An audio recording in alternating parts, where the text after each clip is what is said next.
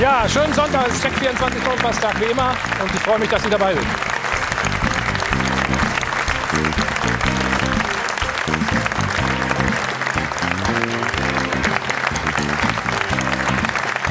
Zwölfter Spieltag und die Stürmer, die haben so richtig Bock an diesem Wochenende. 29 Tore.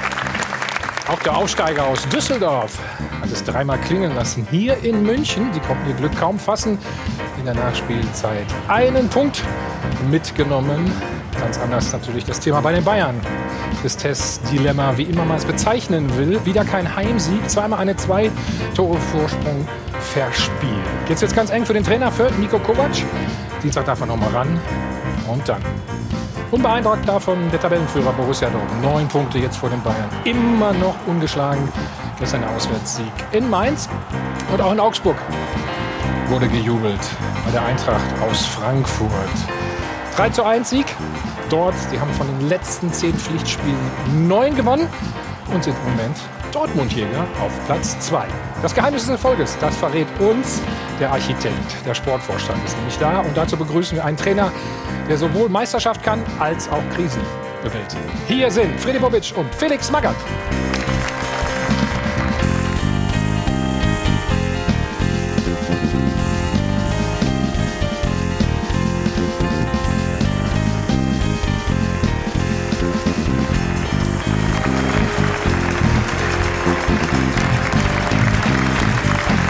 Reihe von Adel und Wendt.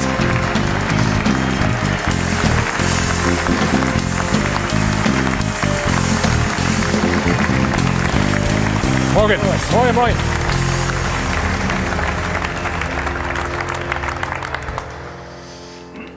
Felix, wir schauen mal auf ein Tor gestern. Das 3 zu 3. Fortuna Düsseldorf. Viele Tore gefallen. Ja, wir fangen ganz leicht an in der 92. Sag mir was dazu. Also, war es ist ganz schön schnell.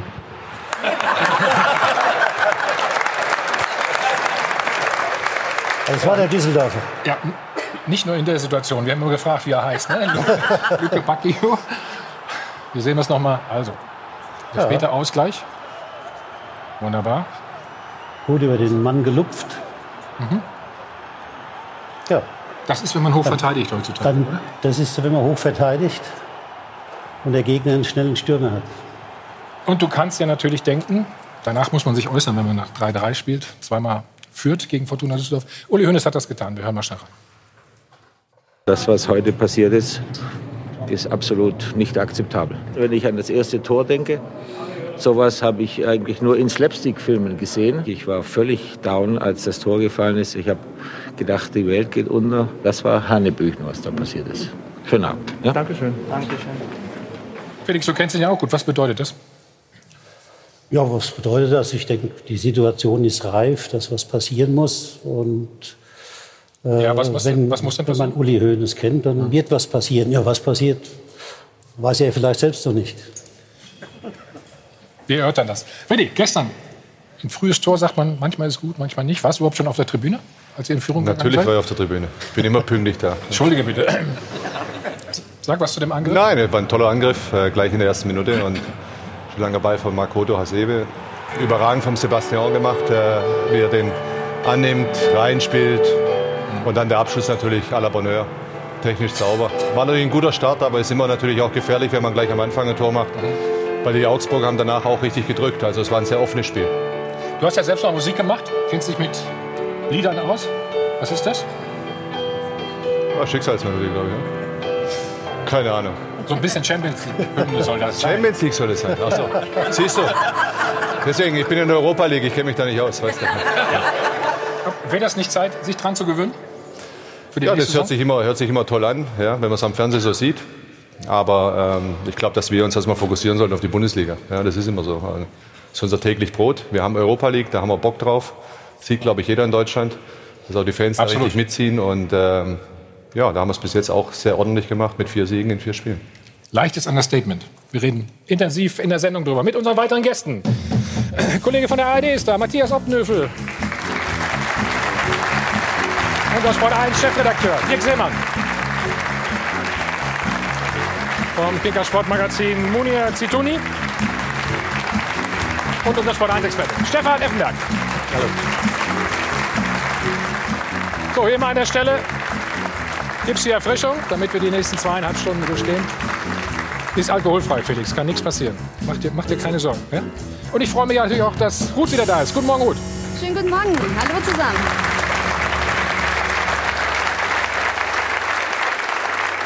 Ja, nach 60 Minuten haben die Bayern 3 zu 1 geführt. Eigentlich war alles klar. Es gab Zeiten, da hatte der Gegner Angst, ab dann aus dem Stadion geschossen zu werden. Diese Zeiten sind vorbei. Die Bayern haben den Vorsprung gegen Fortuna Düsseldorf noch verspielt. Uli Hoeneß hatte zwischenzeitlich das Gefühl, die Welt ginge unter. Und jetzt liegen sie neun Punkte hinter Spitzenreiter Borussia Dortmund. Also die Krise verschärft sich. Nico Kovac wird sicherlich am Dienstag in der Champions League noch auf der Bank sitzen. Aber dann gibt es eine Analyse. Und dann ist die große Frage, wie es weitergeht. Und wir wollen von Ihnen wissen, liebe Zuschauer, hat Nico Kovac noch eine Zukunft beim FC Bayern? Rufen Sie uns wieder an unter der 01379011011. Schreiben Sie uns via Facebook und Twitter. Und unser Live-Voting auf sport1.de slash mittendrin ist auch wieder online gestellt. Stimmen Sie gerne mit ab. Dankeschön. Vielen Dank, Ruth. Es kriselt ja schon seit ein paar Wochen bei den äh, Bayern. Gestern das 3-3 gegen Düsseldorf sicher der Tiefpunkt und ganz offensichtlich ist die Zeit des Gedulds seitens der Bayern-Bosse jetzt vorbei. Mannschaft und auch Trainer müssen sich auf eine unruhige Vorweihnachtszeit einstellen.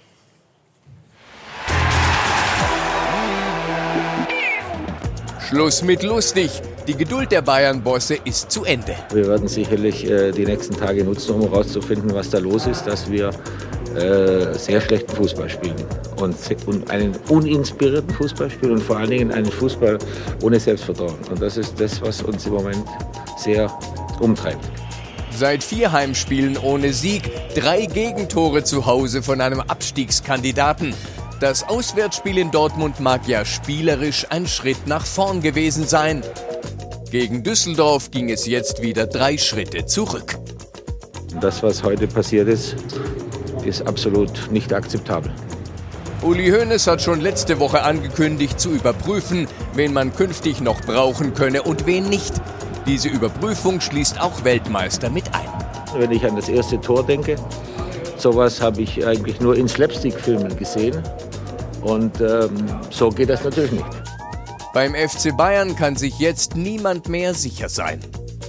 Auch der Trainer nicht. Neun Punkte Rückstand auf Dortmund und keine Stabilität im Team. Da muss man sich schon die Frage stellen, warum bei uns im Moment fast jeder Angriff ein Tor bedeutet. Die Frage wird man auch Nico Kovac stellen. Am Dienstag sitzt er noch auf der Bank. Aber darüber hinaus gibt es für Kovac keine Garantien mehr.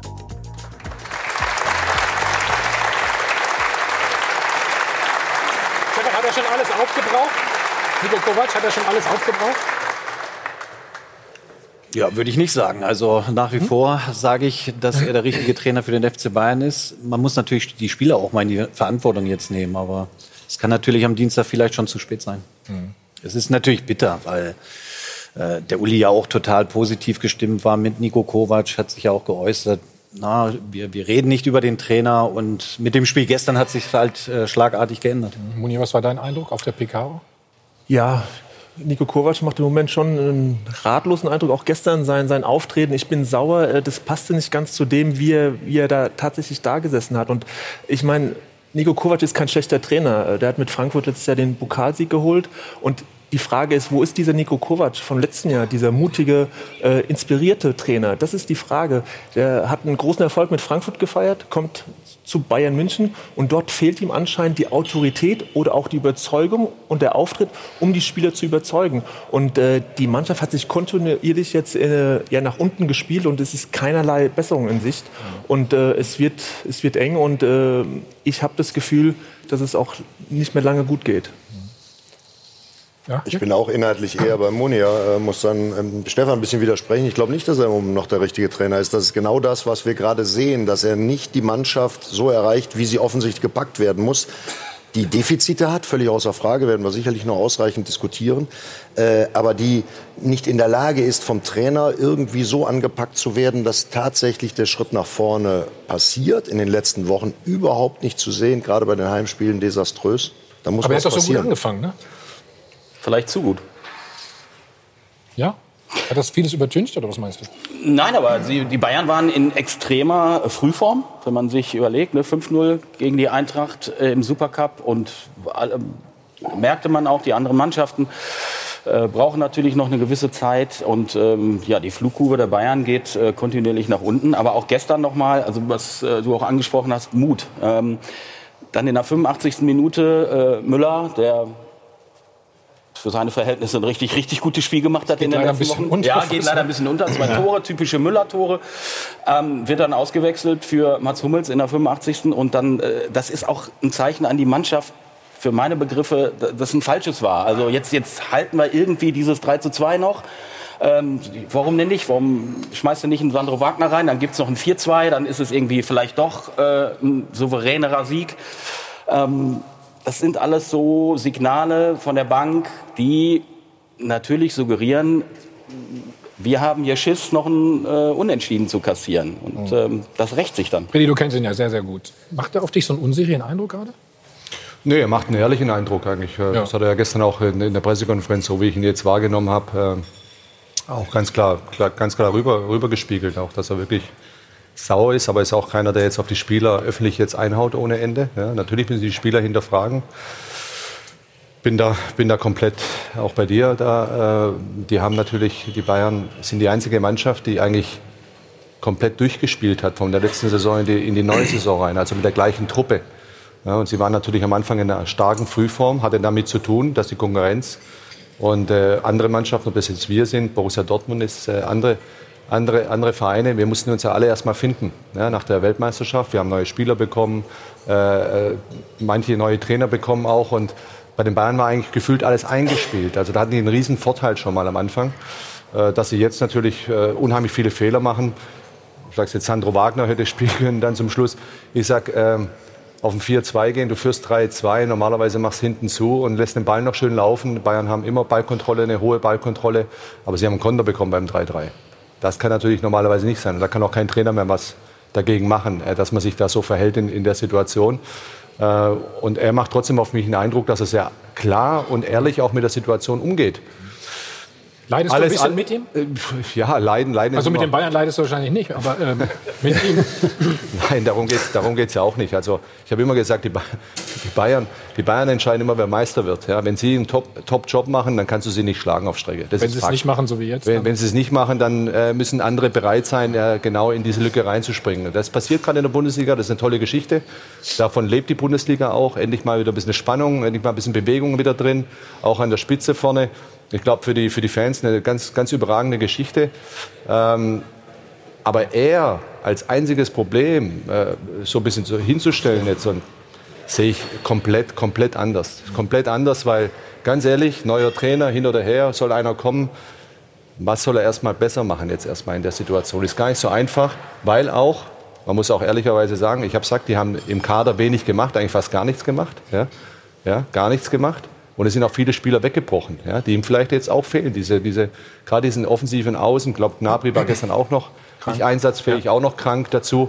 Also es passiert schon einiges. Und die Tore, die sie bekommen, ganz ehrlich, da kann kein Trainer der Welt was machen. Also das waren wirklich auch naive Tore. Und da gebe ich ihm Uli Hoeneß komplett recht. Das war wirklich Slapstick manchmal. Ja. Aber- nicht, nicht, besprechen nicht, so, gleich noch. nicht so, wie die Bayern. Bayern sich selbst sehen, glaube ich. Das ist Aber gerade die, Konter, aber gerade die Kontersituation, die hat der Trainer ja, hat er auch in der Pressekonferenz nochmal ausdrücklich unterstrichen, dass er darauf hingewiesen hat, dass genau das passieren wird. Und dann hören die Spieler nicht auf ihn. Also wenn das kein Zeichen ist dafür, dass offensichtlich da irgendwie die Kommunikation äh, ein bisschen gestört ist zwischen Mannschaft und Trainer, äh, bei, bei so einem Gegner und bei diesen Toren, wie sie fallen, das ist ja schon dann erstaunlich. Hat ja auch Manuel Neuer gesagt, er hat ja gesagt, äh, wenn wir so gespielt hätten, wie der Trainer uns eingestellt hat vorher, ja, dann hätten wir 5-0 gewonnen. Heißt im Umkehrschluss, Ja. sie hören absichtlich nicht zu. Ja, oder äh, setzen, wollen es nicht umsetzen, aber auf jeden Fall setzen sie es nicht um. Und das ist natürlich schon alarmierend. Felix, was kann er jetzt machen in der Situation? Das ist jetzt wieder die Frage, was wir jetzt beurteilen. Machen wir jetzt das oberflächliche, Ja. kurzfristige, nämlich den letzten Spieltag, und sagen wir dann wie jetzt, oder der Trainer hat einen Fehler gemacht, weil er zum Schluss einen Innenverteidiger für einen Stürmer gebracht hat. Der- Dagegen kann sich nie ein Trainer wehren. Den kann ich immer zum Schuldigen machen, bei jedem Spiel, wenn es nicht gewonnen wird. Weil ein Trainer 100.000 Entscheidungen treffen muss, auch während eines Spiels. Und dann natürlich immer Entscheidungen auch trifft, die man so oder so diskutieren kann. Insofern, wenn wir eben nur den Spieltag gestern jetzt nehmen, kann man dann sagen, der Trainer hätte was verkehrt gemacht. Nimmt man die Gesamtsituation, dann bin ich eher bei Freddy Bobic. Warum hat der FC Bayern vor der Saison nichts mit seinem Kader getan? Warum hat er nicht, wie andere Vereine auch, in den Kader investiert? Ja, die Mannschaft ist halt jetzt schon ein bisschen Aber länger gehört der Trainer so nicht auch zusammen. dazu? Hätte er vielleicht sagen müssen, ich brauche den einen oder anderen noch? Oder meinst du, Der- hätte keinen Sinn gemacht? Der, der Trainer hätte es äh, sagen können. Ich gehe mal davon aus, dass er es auch gesagt hat.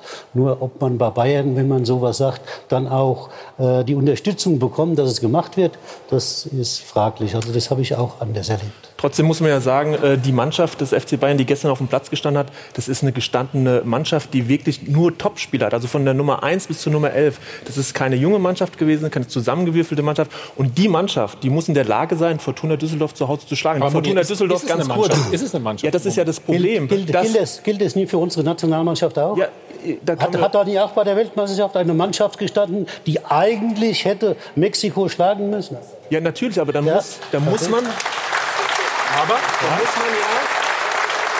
Also, du hast, eine, du hast eine richtig gute individuelle Qualität, ja, Top-Spieler. Und dann musst du dich fragen, wieso nach vier Monaten diese Leistungskurve so in den Keller geht. Und äh, wir fragen uns alle, wieso zu Beginn dieser Saison das so geklappt hat. Die lernen sich kennen, Trainer und Mannschaft.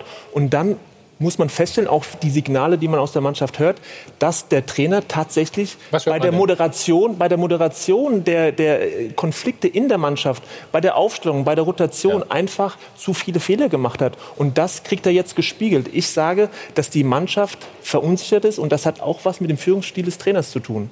Ja, aber nee, nee, also äh, also den Trainer jetzt hier hinzustellen, ist die eine Seite, das ist eure Sicht. Bin ich kein Freund von, weil der FC Bayern München aufgrund der Qualität, die sie nun mal haben, sollte, wenn sie 3-1 führen gegen Düsseldorf, das Spiel runterspielen. Und dann wird nicht mehr Attacke gemacht, dann brauche ich auch keinen Sandro Wagner. Also du wolltest sagen, das müssen die 4-2 Spieler machen auf dem Platz, richtig? Habe ich richtig verstanden? Natürlich stimmt das nicht in der Mannschaft. Das ist nicht der Trainer. Also man kann ja nicht immer den, die sind so erfahren, die Spieler. Die müssen es selber regeln und sagen, hey, warte, wir laufen vorne nicht mehr an, wir lassen uns fallen, wir gehen auf Ballbesitz. Äh, Wir führen 3-1. Das macht mir Sorge. Und das liegt an den Spielern. Das liegt nicht an dem Trainer, dass sie 3-1 führen und mit einem Punkt nach Hause gehen. Das ist meine Meinung. Aber mit dem Personal müssen Sie jetzt ja arbeiten in dieser Saison, mindestens mal bis zum Winter.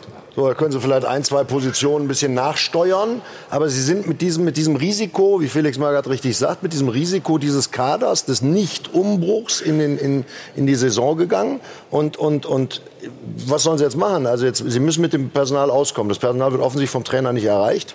Da sind wir wieder bei der alten Regel, Personal austauschen. Ja, schwer. Aber man muss ja feststellen, dass ein Carlo Ancelotti, ja, ein Welttrainer, der einiges erreicht hat, auch an dieser Mannschaft gescheitert ist, der im September letzten Jahres gegangen wurde und dann kam Jupp Heynckes. Und man muss schon sagen, oder die Frage stellen, ist Nico Kovac für diese Phase des Umbruchs, ja, wo Spieler wie Ribéry, Robben nicht mehr das leisten können, was sie früher geleistet haben, wo junge Spieler nachkommen, aber noch nicht die Lobby, noch nicht das Auftreten haben in der Mannschaft, um voranzugehen, ob dieser junge Trainer, der gerade ja von der Provinzbühne ohne Frankfurt jetzt da, ja, Oh, Na, Freddy. ich bin ja, nein, das Bitte bleib doch, bitte bleib. aber Jetzt, jetzt bringen wir einen anderen Ton rein. Er ist gebürtiger Frankfurter, weißt du das? Ja, ich weiß, der gebürtiger Frankfurter Ja, ihr wisst ja, was ich meine. Was ist denn da kommt, passiert? Da kommt jemand von Frankfurt nach München und ist das die Aufgabe, die er imstande ist zu lösen? Ja? Weil er hat ja eigentlich erstmal das erste Mal in seiner Karriere so eine Mannschaft auch zu betreuen. Und dann in so einer Phase, und das ist die Frage, ist das der richtige Trainer für, diese, für diesen Umbruch gewesen? Es, es ist doch aber so, dass ein Trainer nie alleine auf der Welt ist. Kein Trainer kann alleine was machen in einem Verein. Das ist ja die ganze Problematik dieses Fußballgeschäfts geworden, weil die Trainer ja immer schlechter, immer schwächer gemacht wurden in den letzten Jahren, in den letzten Jahrzehnten. Das geht schon einige Jahre so, dass der Trainer immer als der Schuldige hin- hingestellt wurde. Schauen Sie sich doch an. Beim HSV war da jedes Jahr ein neuer Trainer. Und wo sind Sie hingekommen? Mindestens einer. Eine Liga, mindestens eine, Weißt du. meistens zwei. Ja. Sie sind eine Liga tiefer jetzt. Ja, VfB Stuttgart genau dasselbe. Die haben auch fast jede Saison einen neuen Trainer. Wa- Waren vorletztes Jahr in der zweiten Liga. Also das ist doch eben offensichtlich, dass das nicht die Lösung ist. Beim FC Bayern seit Ottmar Hitzfeld ist kein Trainer mehr über einen längeren Zeitraum geduldet. Ja?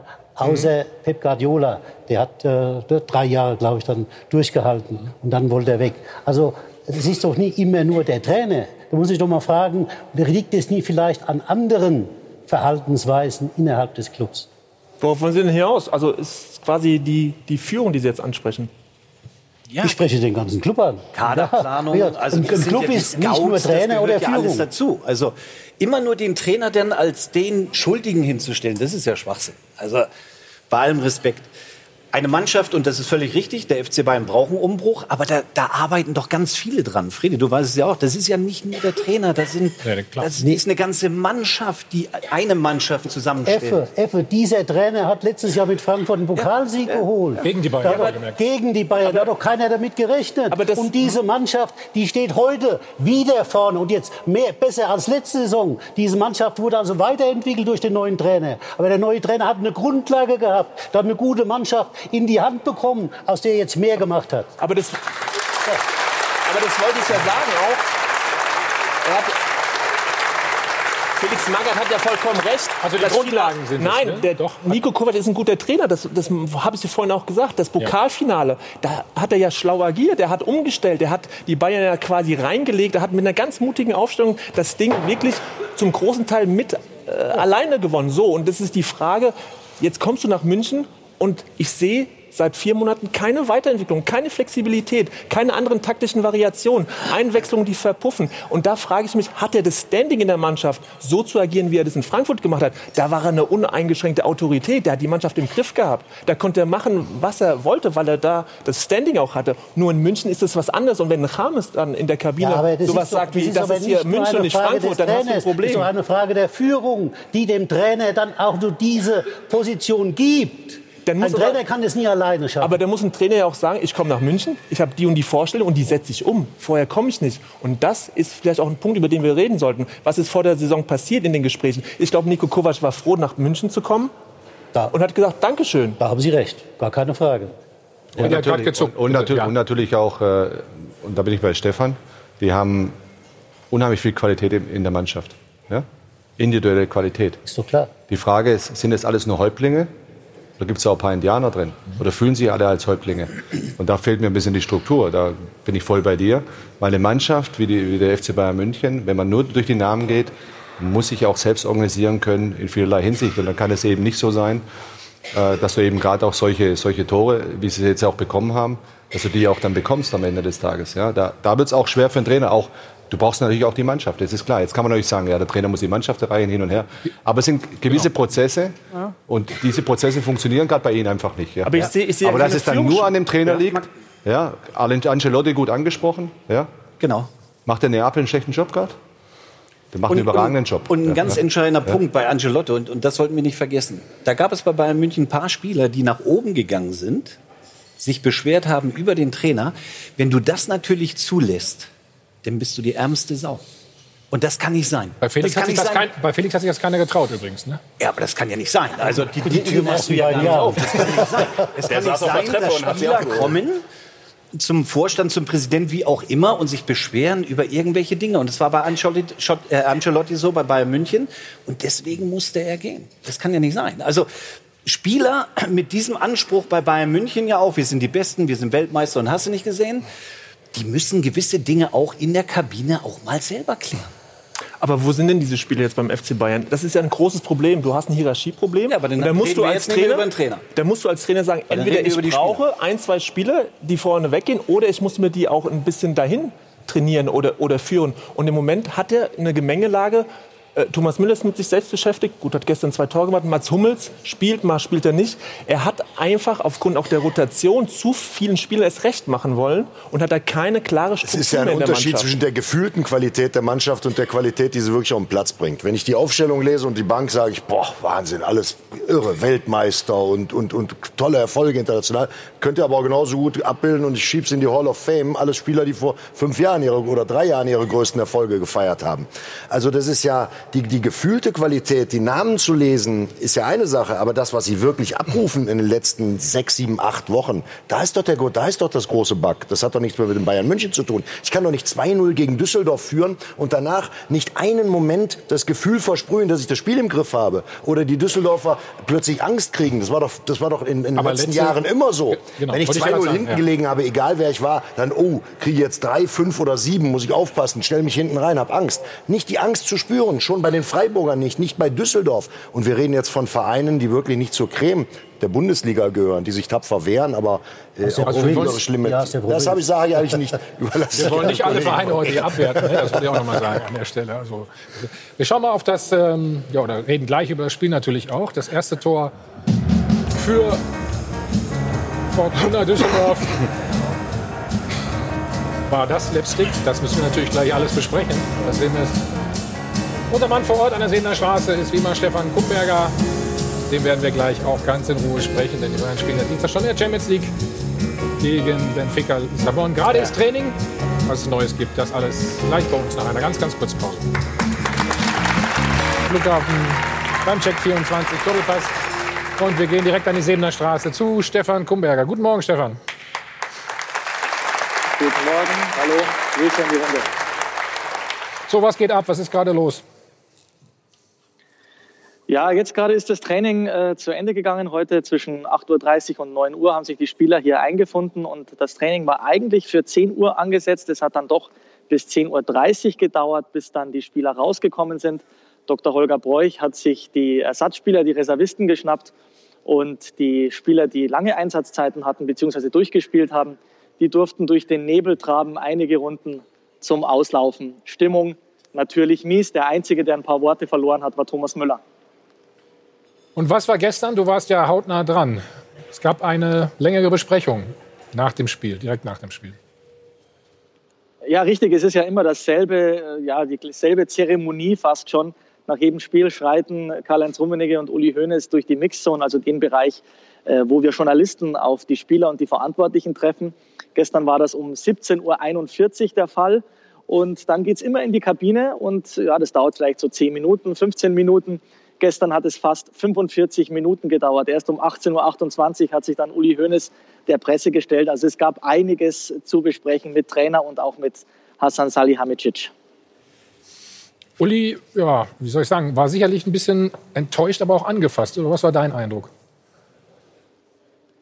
Er war ruhig und konzentriert. Er, er wusste, er ist jetzt gefragt. Er ist derjenige, der jetzt nach vorne gehen muss und äh, Stellung beziehen muss. Hassan Salihamidzic hat das gestern nicht gemacht, Karl-Heinz Rummenigge auch nicht. Uli Hoeneß hat sich dann gestellt und der Eindruck war, er war ein bisschen ratlos. Er wusste nicht ganz, wie er mit der ganzen Situation umgehen soll. Und der Satz, ähm, als er dann gesagt hat, ja, vor sechs Wochen dachte ich, wir hätten alles richtig gemacht, das sehe ich jetzt nicht mehr so, der lässt schon tief blicken. Mhm. Was glaubst du, wie eng ist die Situation für den Trainer, für Nico Kovac? Also Uli Hoeneß hat ja gestern gesagt, am Dienstag sitzt er auf alle Fälle auf der Bank. Aber wenn wir mal eine Woche nach vorne blicken, also wenn in Bremen kein Sieg rausspringt, dann äh, war es das vermutlich für Nico Kovac. Danke für den ersten Bericht von der Seener Straße. Wir hören dich nachher nochmal.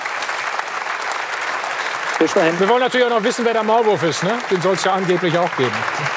Das ist, ist, ist ja Wahnsinn, was da alles so passiert. Gehen wir mal ins Spiel rein. Fing eigentlich ganz gut und normal an. Ne?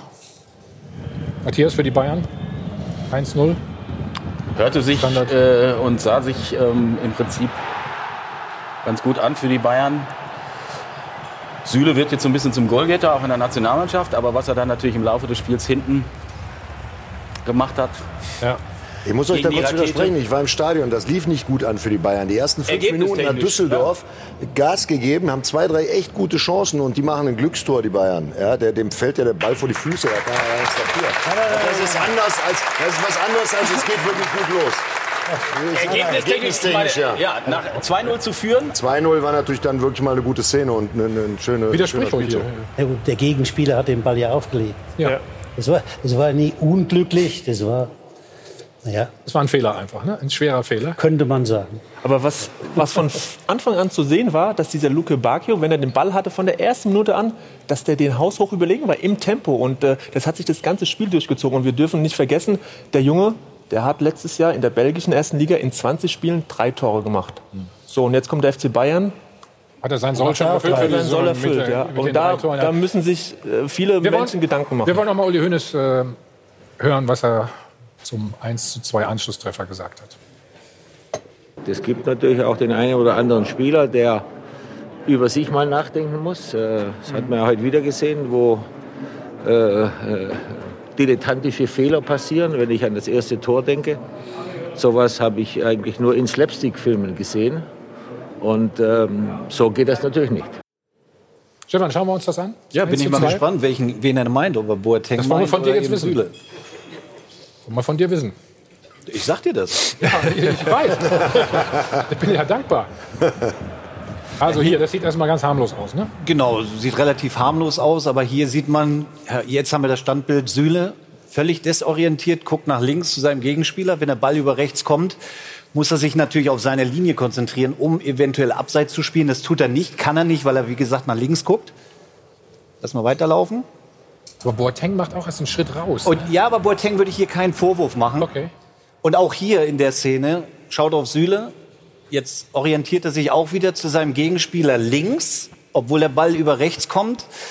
Ähm, Boateng sieht unglücklich aus, aber ich würde hier Boateng keinen kein Vorwurf machen, sondern ganz einfach Süle, weil er sich nicht zu seinem Gegenspieler orientiert. Und das, das ist, ist wieder diese, vor ihm, ne? Hm? Ja, und das, ja genau. Er guckt nach links, der Gegenspieler haut rechts ab und das ist genau die Sekunde, wo der Gegenspieler vor ihm ist und, und das Tor macht. Also ich würde hier ganz klar Süle zweifach den Vorwurf machen, weil er eben völlig falsch in die falsche Richtung schaut.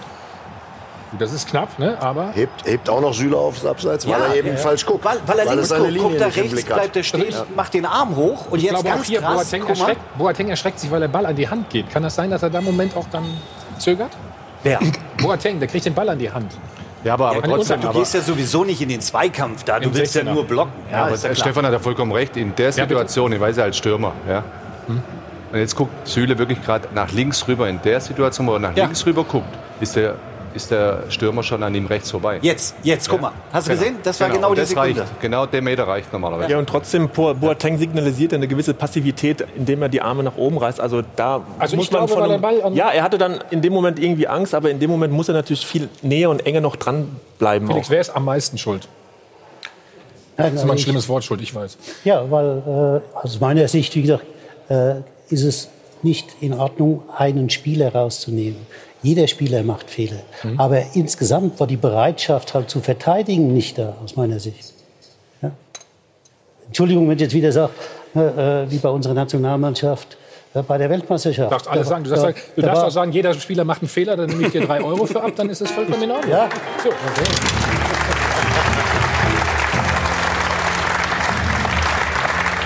Deswegen äh, wundere ich mich, dass halt hier die Bereitschaft zu verteidigen gar nicht Diese zu sehen Abstimmung ist. ist auch äh, stimmt ja nicht. Abstimmung ne? ist nicht da. Abstimmung, das Abstimmung. macht jeder nur für sich. Aber es also ist auch keine Präsenz. Also ich meine, das wollte ich sagen. Ich meine, Boateng da jetzt bei diesem Tor völlig äh, passiv, frei zu sprechen, äh, sehe ich jetzt auch nicht. Ne? Also okay. äh, natürlich macht äh, Süle da in der Sekunde äh, viele Fehler, dass er sich immer in die falsche Richtung orientiert. Aber auch, also Boateng hat solche äh, Zweikämpfe selbst im Strafraum auch schon mal anders gelöst. Das sind wir auch, auch deswegen, deswegen heißt es auch Fehlerkette. In der, in der, in der, im, Rest des, Im Rest des Spiels, diese Präsenz ist überhaupt nicht zu erkennen von, den, von diesen erfahrenen Defensivleuten und auch von Süle, den ich mittlerweile dazu zähle, ja. zu dem, von dem ich eigentlich viel halte. Aber der muss doch auch mal zu erkennen geben im Laufe des Spiels, Junge, noch zweimal rennst du schnell und dann läufst du gar nicht mehr oder irgendwas muss doch mal passieren. Hallo? Aber der kann einmal und nochmal gehen. Freddy, du bist doch oft genug gerügt ja, worden von deinen Verteidigern. Das haben wir früher gespielt vielleicht, aber heute Ja, aber das, kann, das muss doch immer noch mal funktionieren, ja. oder? Also, aber wir haben den Videobeweis, das kannst du nicht mehr machen. Ja, was heißt, ja, aber du, du musst doch mal in, in, vielleicht irgendwo anders schon mal in den Zweikampf so reingehen, dass da auch eine gewisse, dass der spürt, hier äh, kann was passieren. Ne? Zum Beispiel beim 2 zu 3 vielleicht? Schauen wir uns einen erneuten Anschlusstreffer an. Stefan, auch hier. War das ein Foul für dich an Lewandowski? Boah, nicht wirklich. Also, ich meine, das sind ja noch 80 Meter zum gegnerischen Tor. Also, da, das, auch das musst du verteidigen. Ne? Ähm, da sind sie halt extrem offen. Mit einem relativ einfachen Pass in die Tiefe reißt du sie auseinander. Das kann nicht sein. Aber, und das stimmt, du kannst nicht immer nur den Verteidigern, Guck mal hier, hier, hier. Nein? Ja. Ja, normalerweise wird es gepfiffen. ja, normalerweise ja. Ich glaube aber, dass der Schiedsrichter relativ schlecht steht. Ähm, aber hat er nicht gepfiffen. Jetzt hast du aber noch lange Zeit, das Ding zu verteidigen. Und so, das jetzt, schaffen sie halt. Aber jetzt ist ja? wieder da. Der eine rennt raus, der andere hinterher. Ja, Boateng spielt völlig unnötig auf Abseits in dem Moment. Also wenn er hinten dran bleibt, kann er das locker ablaufen und er macht den Schritt nach vorne und in dem Moment kriegt der Stürmer erst die, die Möglichkeit aufs Tor zu laufen. Also äh, selbst Friedhelm Funkel gestern sehr, sehr offene Worte nach dem Spiel hat gesagt, Mann, Boateng spielt auf Abseits, das war schon dramatisch. Das sagt der Trainer des Gegners. Aber der Punkt kann alle sagen nach dem Spiel. Aber man muss natürlich auch sagen, äh, kurze Ecke, Manuel Neuer, ähm, es ist bisher, glaube ich, auch nicht so seine Saison. Ne? Also es ist ähm, drei Schüsse aufs Tor, alle drei drin. Ja, da sind wir, da sind wir ja bei dem Thema. Gestern waren es sogar fünf, hat sogar mal zwei wo sind, wo sind die Spieler, die, die sich in den Vordergrund stellen, die Verantwortung übernehmen, die auch mal in so Spielen wirklich dann zeigen, dass sie da sind? Es gibt Ja, ich- keinen mehr bei Bayern München. Und die ganz große Frage, nach Xabi Alonso haben sie es einfach nicht geschafft, in der Mitte, in der Zentrale, so jemanden wie Stefan, der einfach ne, Gas gibt, der die Mannschaft zusammenführt, der vorne weggeht, den haben die im Moment nicht mehr. Das sind elf Individualisten, die spielen jeder für sich, da ist kein Konzept mehr und keiner geht mehr voran. Und Manuel Neuer gehört eben auch dazu als Kapitän. Obwohl, wenn, wir waren alle keine Torhüter. Wenn da jemand frei auf dich zuläuft, weiß ich nicht, wie, wie, wie, wie schwierig das wirklich ist. Uli Hoeneß hat auch zum 3 zu 3 etwas gesagt. Die Dortmunder haben jetzt gerade das Glück, was wir nicht haben. Ja. Die schießen kurz vor Schluss das 2-1 und wir kriegen es in der allerletzten Minute zum wiederholten Male. Da muss man sich schon die Frage stellen, warum bei uns im Moment fast jeder Angriff ein Tor bedeutet. Und das ist, hat aber auch mit den Spielern zu tun. Äh, Bitte tun Sie sich mal das an, was heute passiert ist, die Tore alle zu analysieren. Und dann müssen Sie schon mal auch kritisch mit dem einen oder anderen Spieler umgehen. Denn das war Hanebüchen, was da passiert ist. Und wir hören ja gerne auf den Rat des Präsidenten und schauen uns das 3-3 gleich ganz in Ruhe an, nach nur einem einzigen Spot. So, weiter geht's. Stefan, der Ausgleich. 90 plus 2 waren es, glaube ich, so ungefähr. Also Ja, Glückwunsch. eine Minute war noch zu spielen, wenn überhaupt, ne? ein paar Sekunden. So, hier sind es erstmal ganz normal. Robben, Ballverlust kann passieren. Ja, den trifft er natürlich perfekt. Ja, das ist ein perfekter Ball in die Tiefe. Und wieder ist er weg, ne? Ja, wieder so weg. Und wieder durch die roten Träger. Klopper-Fans freuen sich zurecht.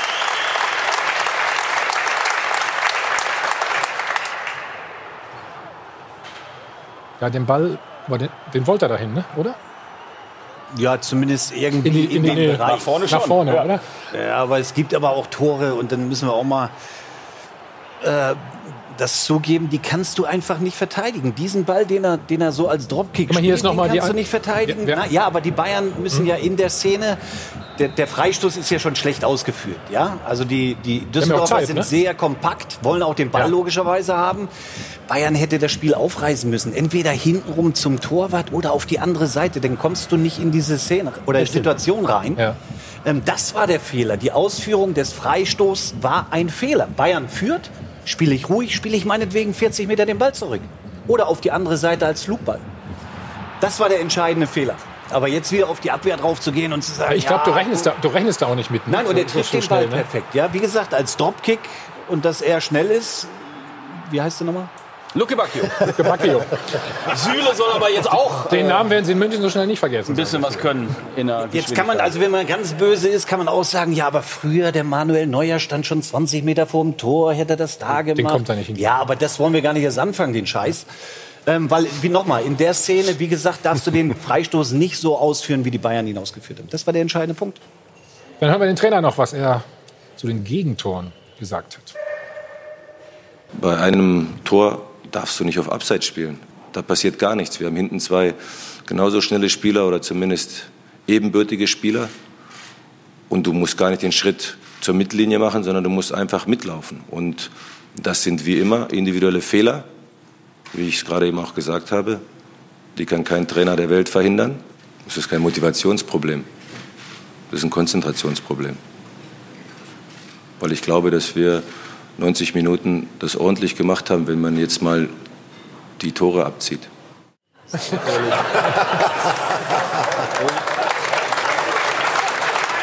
Wirkt noch ein bisschen humoristisch sogar am Schluss, Felix. Nein, es ist ja so, wenn du keine, Jetzt aber sauer auf die nein, Spieler, Wenn, ne? du keine, nein, wenn du keinen Erfolg hast, dann kannst du als Trainer ja sagen, was du willst. Ja? Es wird dir ja nie, es wird dir ja nie abgenommen. Nochmal, äh, jede Entscheidung, die du triffst, kann natürlich falsch sein. Und so in jedem Fall. Ja, ja, was soll er, mit wem soll er spielen, wenn nicht mit Süle und mit Boateng? Mit wem soll er denn hinten spielen? Wen soll er denn stellen? Ja, Hummels hat ja noch reingebracht sogar. Ne? Ja, Kurz der, vorher. hat- ja, der hat den auch noch reingebracht. Ja. Also, wa- was willst du als Trainer mehr machen? Ich weiß nicht, was er hätte anders machen sollen. Ich habe keine Ahnung. Aber vielleicht weiß, wissen die Fans im Netz was gut. Zumindest wird das sehr heiß diskutiert. Also warum haben die Bayern keinen Erfolg? Woran liegt das Ganze? Holger wundert sich. Der sagt nämlich zum Beispiel, vor nicht allzu langer Zeit haben sich die Gegner vor dem Spiel gegen den FC Bayern noch Gelbsperren abgeholt, weil es eh sinnlos war. Und heute fahren die Aufsteiger nach München, glauben selbst nach einem 1 zu 3 an sich und punkten dann auch. Sehen die Düsseldorf-Fans hier in der Runde natürlich genauso. Und Paul sagt, was ist nur aus uns geworden? Offensichtlich Bayern-Fan gegen Düsseldorf in der Nachspielzeit zu Hause noch wechseln zu müssen, um eben auf Zeit zu spielen. Sani meint, äh, natürlich hat der Trainer Schuld an der kompletten Misere, aber die Ergebnisse allein, das sind nicht, das ist nicht seine Schuld. Er wollte ja bei seinem Antritt neue, hungrige Spieler bekommen, die hat es dann nicht gegeben. Alt und satt schießt keine Tore und trotzdem muss er als Trainer natürlich mit dem Personal umgehen, das eben da ist und demnach wird es für ihn ungemütlich. Das glauben nämlich auch viele in unserem Live-Voting. Die Umfrage ergibt, äh, 72 Prozent sagen, dass Nico Kovac keine Zukunft mehr beim FC Bayern hat. Und einen sehr interessanten Kommentar dazu gibt es äh, bei uns auf sport1.de. Gerne mal reinklicken, warum die Galgenfrist von Nico Kovac jetzt begonnen hat. Also einfach mal durchlesen, sehr interessante Aspekte zu seiner Situation.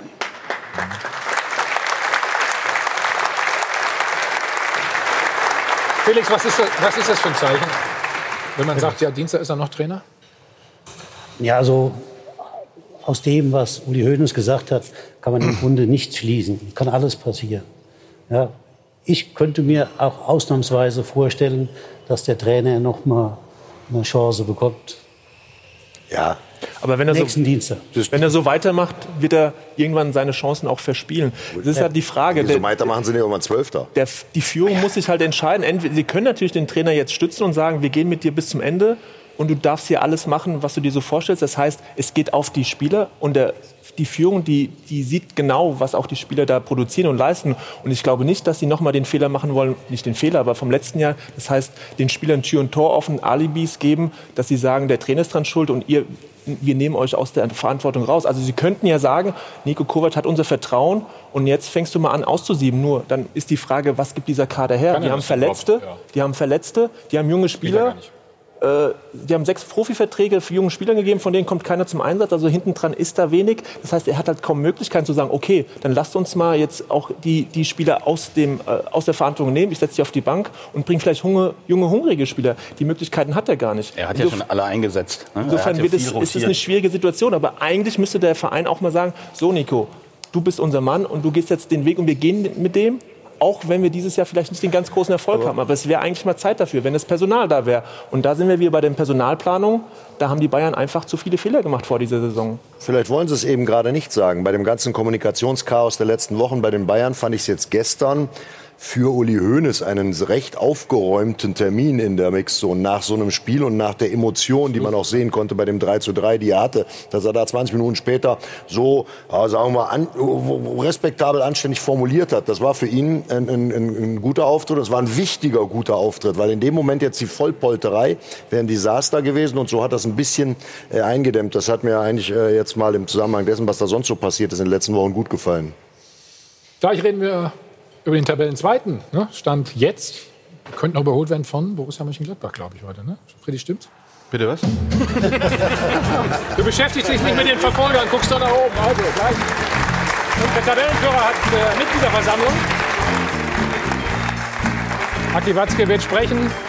Halle füllt sich langsam. Sie sehen es. Also, da schalten wir natürlich auch noch nachher live hin. Vorher können Sie 100.000 Euro gewinnen. Wir drücken in die Daumen.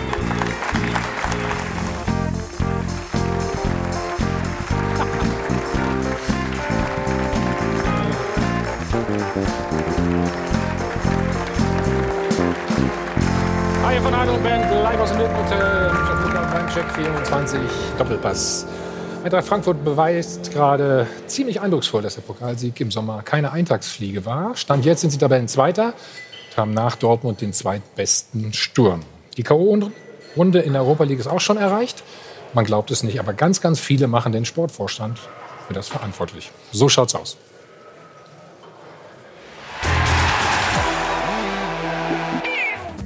Gestatten Bobic, Fredi Bobic, aktuell Sportvorstand der Eintracht und auf dem besten Wege, Ehrenbürger von Frankfurt zu werden. Stand jetzt ist es so. Als er vor zweieinhalb Jahren kam, war die Begeisterung, sagen wir, noch etwas unterkühlt. Ich war am Anfang ein bisschen skeptisch gewesen. Doch spätestens seit dem Pokalsieg muss man feststellen, die Eintracht hat die Bayern gefressen. Das werden die Hesse dem Freddy nie vergessen. So schaut's aus. Der ehemalige Nationalstürmer hat sich als Spieler um den deutschen Offensivfußball, den deutschen Sprachschatz Blinde Bratwurst, ehrlich. und um das deutsche Liedgut verdient gemacht. Ich stand da auf einer Bühne von mir kreischenden Massen. Waren wir auch dabei? Hey, da kannst du einen drauf lassen. Seine Kompetenz als Torjäger hat sich letztlich am stärksten entwickelt. Früher Torinstinkt als Spieler, heute Torinstinkt als Manager. Bobic verpflichtet in Frankfurt ein neues magisches Dreieck, nachdem sich andere Clubs die Finger ablecken. So schaut's aus. Dass Freddy Bobic den südosteuropäischen Spielermarkt gut kennt, war schon bekannt. Grüß dich Rebic, grüß dich Jovic, grüß dich Jovic, grüß dich Kostic. Aber mittlerweile stöbert der Mann sogar Transferkracher aus völlig fußballfernen Gebieten auf. Ein Trainer aus Österreich und es funktioniert. So schaut's aus. Dank Freddy Bobic ist Bayern München neuerdings Eintrachtjäger und Frankfurt plötzlich eine echte Siegeradresse. Was er hier in Frankfurt geleistet hat, das wäre unter Herrn Bruchhagen nie möglich gewesen. Mit Buchhagen hat man aber immerhin die Europa League erreicht. Bobic müsste jetzt mal die Königsklasse klarmachen. Für einen ehemaligen, unerschrockenen Sport 1-Experten. Eigentlich ein Klacks. Freddy, bist du besser informiert? Wie auch immer, wenn Spieler aus gefühlt 23 verschiedenen Ländern so eine verschworene Einheit bilden, dann könnte Bobics Frankfurter Multikulti-Truppe tatsächlich bereit sein für die Champions League. Stand jetzt ist es so. So schaut's aus.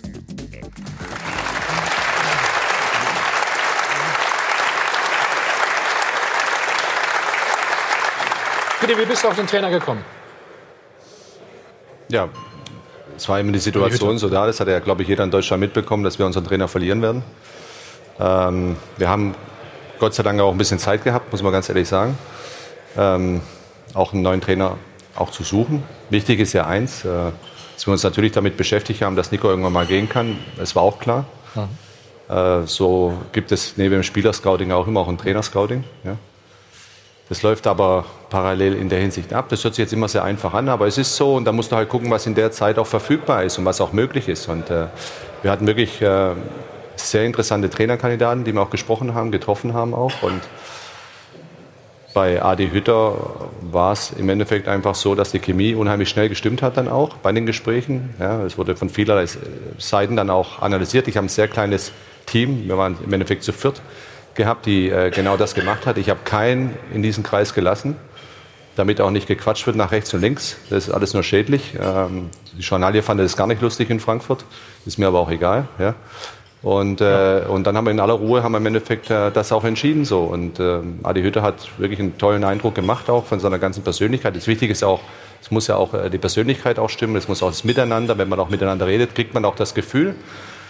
Ähm, alles andere haben wir, haben wir eh schon durchanalysiert oder auch gesehen, wie, wie sein Werde, Werdegang äh, war und wie, wie er Fußball spielen lässt und ob das auch zu unserer Mannschaft passt, ob das auch zur Eintracht passt. Äh, und ja, wir haben halt Profil Eintracht Frankfurt gesucht, ja, und dann haben wir uns entschieden und ich bin froh, dass wir uns so entschieden haben. Ja, Wie sieht so ein Casting aus? ja wie Wie groß oder klein hält man so eine Liste denn? Ich nochmal gesagt, wir waren, es waren nur vier Leute involviert in diese Geschichte. Ja, nicht Ein- einschließlich mir. Ja, auf der Trainer. Nein. Für Auf Trainer. der Trainerseite. Nein, nein, das ist, es ist ganz ehrlich, äh, wir haben vier Leute gehabt, äh, wo wir gesagt haben, die könnten passen. Mhm. Ja, die könnten passen. Und, äh, und dann sind wir, sind wir losgegangen. Und keine Angst, brauchst auch nicht nach dem Namen fragen, ich würde ja nichts sagen. Also, ja, weil das auch sehr respektvoll miteinander umgegangen ist. Und äh, ich wollte da immer, dass das im Hintergrund stattfindet und in Ruhe stattfindet, weil jeder von diesen Trainerkandidaten waren richtig, das sind richtig gute Trainer. Aber du musst dich irgendwann für einen entscheiden und du musst da auch sagen, wo du das beste Gefühl hast, auch die Entwicklung siehst und der auch zu Eintracht Frankfurt passt. Es gibt auch Trainer, die vielleicht dann am Ende des Tages nicht zu Eintracht Frankfurt aus diversen Gründen auch passen. Vielleicht was, was muss ich denn als Trainer in Frankfurt mitbringen? Weil du sagst, oder ja, wozu muss ich klar. passen? Erstmal musst du, musst, mu- war, war, war die Zeit ja Gott sei Dank da. Du bist nicht so unter Druck gewesen. Genau, ja? Ähm, heutzutage, die Trainer haben alle Klauseln. Ja? Du kannst also im Endeffekt fast jeden verpflichten. Also, gibt Du kriegst jeden im Prinzip, wenn du genug Geld hast. Wenn du auch genug Kohle hast, genau. Ja. Ähm, aber das war alles in unserem Budgetrahmen. Das war schon alles okay, hat gepasst. Ähm, und er muss natürlich zu dieser, dieser, dieser Art der Mannschaft passen. Sehr viele internationale Spieler. Ja.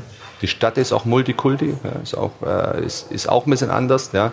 Der, der Traditionsverein ist auch speziell, immer speziell. Viele, die gerne mit rein reden wollen. Äh, es gibt äh, viele, viele Gremien, die man hat, etc. Äh, muss man alles bedenken. Ja, ja. Ähm, und das hat einfach bei ihm, hat einfach ein gutes Gefühl gehabt einfach. Ja. Und Aber stimmt es, dass er kein gutes Gefühl hatte, als du ihn angerufen hast? Er hat das nicht war, gedacht, du wolltest ihm so, absagen. genau, weil ich genau so Was wie jetzt in dieser Tonlage äh, Du warst nicht euphorisch, ne? angerufen. Nein, ich habe ihn angerufen und habe gesagt, pass auf, äh, Adi, wir haben uns und er hat es ja gestern auch irgendwo erzählt, äh, war ja auch Ja, im Fernsehen gestern, genau. Und er hat wirklich gedacht, ich sage ihm ab, weil ich ja in der Tonlage gesagt habe, du, wer weiß ja, wir haben ja ein paar Kandidaten gehabt und ähm, so ganz in Ruhe. Und du bist es nicht, hat er gedacht. Aber, genau. Und, und wir, haben, wir haben uns für dich entschieden. Und da hast du erstmal eine Ruhe gemerkt und dann, okay, ich habe gedacht, du sagst mir jetzt gerade ab, so ungefähr.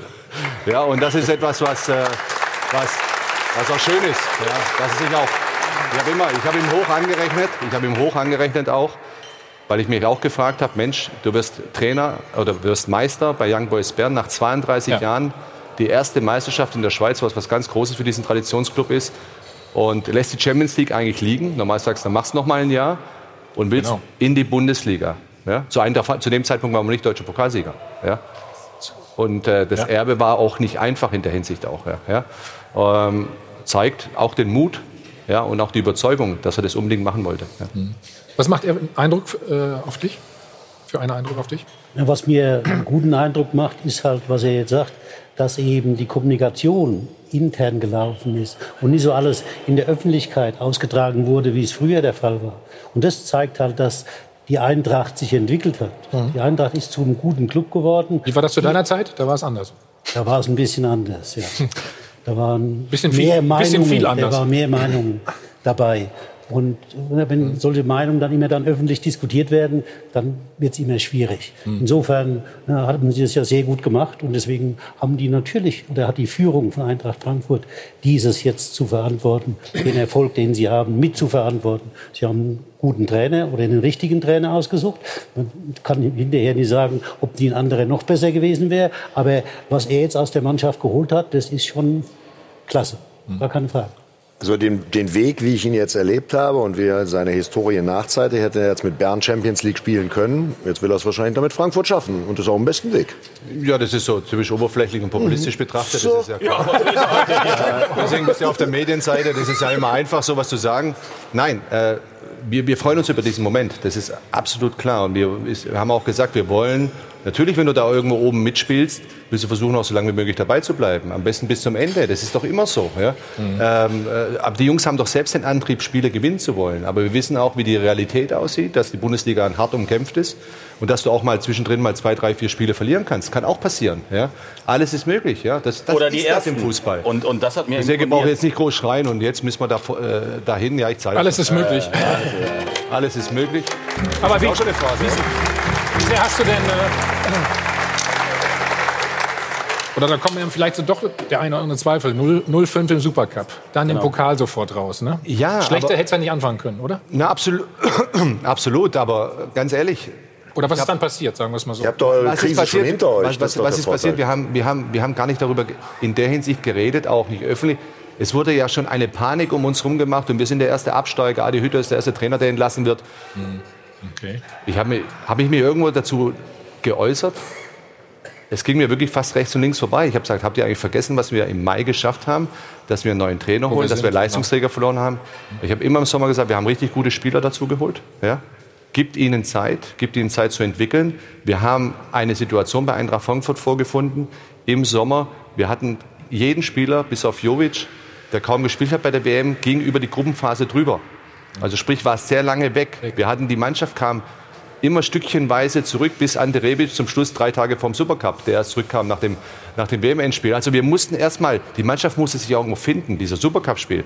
Total überbewertet, ja, kam für uns zum total falschen Zeitpunkt. Wir waren meilenweit weg und so wie ich vorhin gesagt habe, die Bayern waren eingespielt. Die haben eigentlich mit der Mannschaft gespielt, die auch beim, beim Pokalfinale gespielt hat. Also klar, dass du in Ulm ausscheidest, ja, damit hat jetzt keiner gerechnet. Aber es passiert. Ja, ja, Bobic tut schönreden. Nee, da geht nicht um Schönreden, sondern wir haben 800-prozentige liegen lassen. Luka Jovic, den alle jetzt feiern, hat in dem Spiel eigentlich ja, drei Alles verballert. im Schlaf machen können normalerweise. Ja, dann wäre alles normal gewesen. Du musst ja Spiele einzeln auch dann bewerten. Und wir sind aber ruhig geblieben und haben gesagt, nein, wir ziehen das durch. Genauso wie wir, und wir brauchen, wir müssen dem Trainer die Ruhe geben, dass er wirklich auch seinen Fußball umsetzen kann. Auf der guten Basis, die Qualität, die bereits da ist, das Team um das Team ist ein wirklich absolut professionelles Team, was wir da aufgebaut haben. Auch da habe ich ihm versichert, aus, äh, wo er noch in Bern war, du wirst ein, eine super Mannschaft um dich rumkriegen, die weiß, wie zu arbeiten ist, wie man professionell arbeitet und wie man fokussiert arbeitet. Und auch die Ruhe dazu. Und am Ende des Tages sage ich, bringt dir das auch der Erfolg. Ja. Spricht alles dafür, Freddy. Was, äh, wir sehen es am Tabellenstand. Nur die Erwartungshaltung in Frankfurt, die ist natürlich dann auch gleich wieder Nee, du weißt es. Ja, sehr, sehr Frankfurt hoch. Ne? ist Champions natürlich ein- League haben wir eben mal so Ja, deswegen, angeteasert. Ich finde diese Unaufgeregtheit äh, sehr angenehm, auch von Freddy Bobic, die er jetzt zum Ausdruck bringt. Äh, ja, ist ja auch Provinz. Gut, dass du uns noch mal daran erinnert hast. Das wird jetzt ja Running Gag hier. Nein, ähm, ja, ähm, ja, diese Forderung oder auch die Stimmen, die dann nach vier, sechs Wochen dann einen Trainerwechsel fordern, äh, dass man den Trainern nicht eine gewisse Zeit gibt, den Spielern sich einzufinden, zusammenzuarbeiten und dann nach einer gewissen Zeit eben auch ein Resümee zieht. Und jetzt haben wir zwölf Spiele gespielt und auch das ist ein Fakt.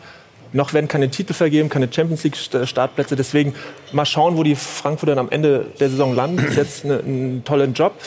Das andere ist natürlich der Kader mit 36 Mann sehr bevölkert. Äh, Da wird in Frankfurt immer viel investiert. Also äh, jetzt nicht von der Quantität her, aber von, von der Anzahl der Spieler her. Was, was mir nur fehlt, und das ist die Frage vielleicht an dich, Freddy Bobic, ähm, die Jugend in Frankfurt. 80er Jahre war Frankfurt bundesweit die, die, erste Adresse und seit 1991, glaube ich, ein A- und B-Jugend-Endspiel erreicht und im Kader vermisse ich komplett Das ist aber auch schon die Frankfurter 30, 20, Jugend. 30 Jahre Ja, her. Ganz, aber ganz das ist ehrlich. die Frage. Die Amateurmannschaft wurde abgemeldet und ich vermisse einfach im Kader äh, da äh, Sag's die, doch die deutsche. Spieler, genau. Nein, noch nicht mal. Aber die Nachwuchsspieler, die einfach ein bisschen das Fundament breiter stellen, als eben immer wieder zu hoffen, dass ein Ja, Leihspieler darf ich jetzt auch mal reden? Ja? ja. Also eins ist doch klar. Ja? Wenn du irgendwo hinkommst und äh, in der Jugend ist wenig passiert, und das ist ein Fakt. Ja? Ja. Titel sind mir gar nicht so wichtig in der Jugend. Die individuelle Entwicklung ist wichtig in der Jugend. Das ist das Entscheidende. Ja?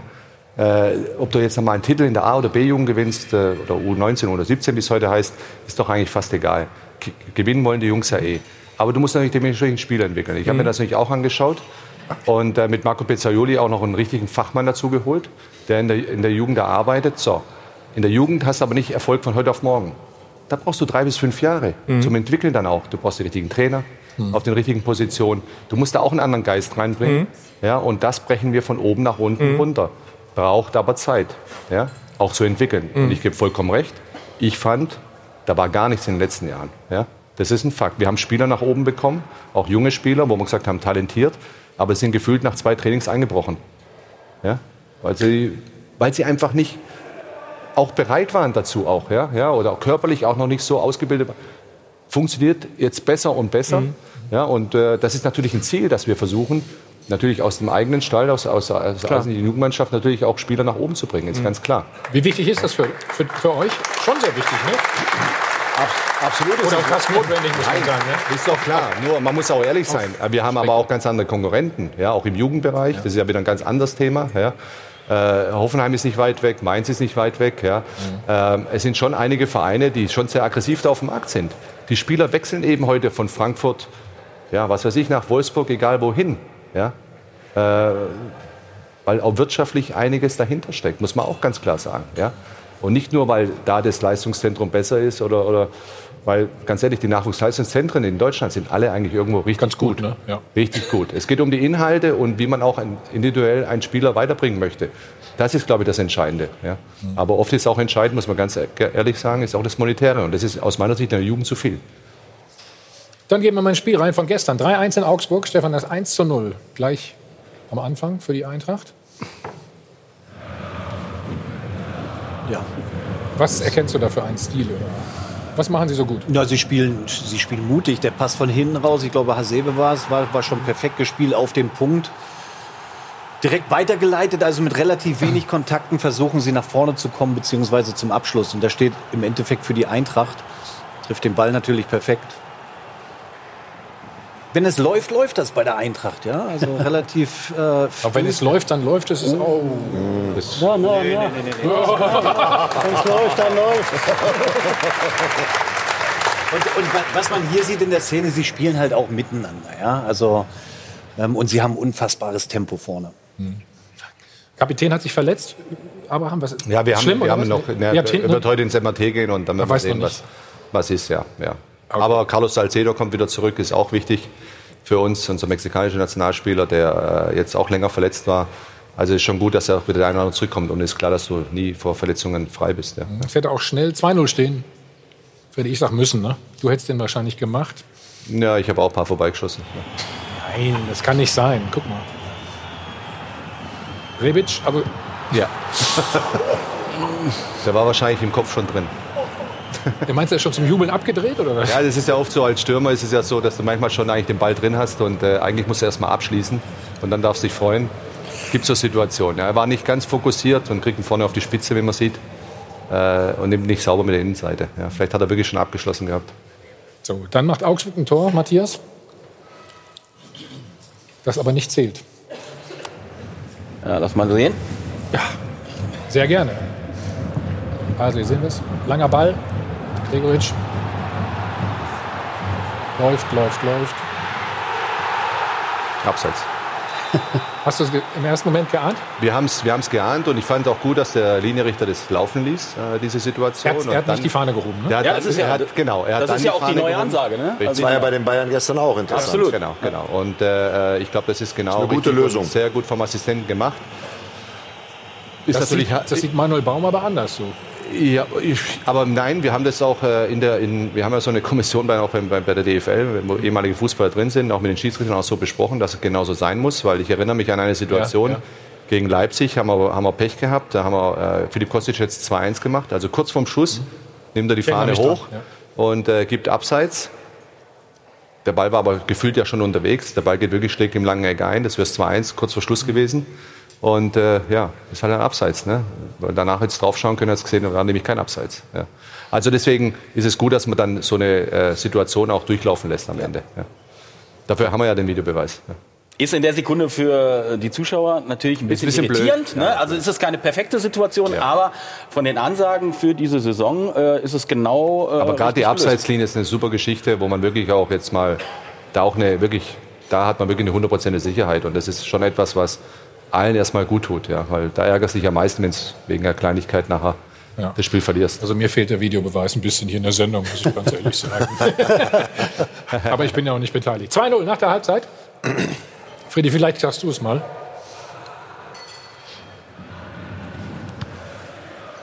Ja, sieht man schnelle Umschalten natürlich hier. Luca macht, So, das ist macht natürlich hier richtig überragend. ne? Ja, aber Ja. trotzdem, der Ball war nicht draußen, er spielt weiter. Der Pass ist natürlich überragend, ja. Und Sebastian legt sich zurecht und die Beine. Aber vom Luca natürlich, äh, wie in der Situation. Aber entscheidend auch, der Ball gewinnt, schnelles Umschalten und er geht sofort in die Tiefe, nimmt das ganze Tempo mit. Und, äh, ähm, Nimmt Baum aber, die, aber dieser, auch ja. dieser, dieser Pass ist natürlich klasse, ja, muss man sagen. Mit einem Kontakt abzuschließen für den Stürmer das Schönste. Ist es so typisch für euch, so schnell, schnörkellos dann? Ja, und sofort? Tiefe suchen, ja, Tiefe und Geschwindigkeit, ja. Genau. Äh, Stefan hat es richtig gesagt, also Geschwindigkeit ist bei uns sehr, sehr wichtig im Kader.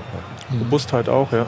Und ich finde, diese taktische Flexibilität, die der Trainer da an den Tag gelegt hat, also dass er erstmal mit einem Stürmer gespielt hat und dann eben sich durchgerungen hat, dann doch mal alle drei zu bringen. Ich meine, das zeigt, dass er dann auch den Jungs das Vertrauen gegeben hat und es auch dann zurück- zurückbekommen hat. Und ich finde, das, äh, ja, das zeigt eben auch, dass, dass er sich viele Gedanken macht und, und eben das Bestmögliche für die Mannschaft dadurch erreicht hat. Und das muss man sich auch erstmal trauen, ne? diese Systemumstellung, und das hat er gut gemacht. Wobei in der Szene muss ich sagen, ne, um den Augsburger mal in Schutz zu nehmen, ne, ich, der hat auch gedacht, der Ball ist aus, deswegen ist er wahrscheinlich nicht weitergelaufen, oder? Ja, aber trotzdem, aber trotzdem musst du weiterlaufen. Das weißt du selber, wenn der Schiri nicht pfeift, dann muss er auch weiterlaufen. Das war immer so.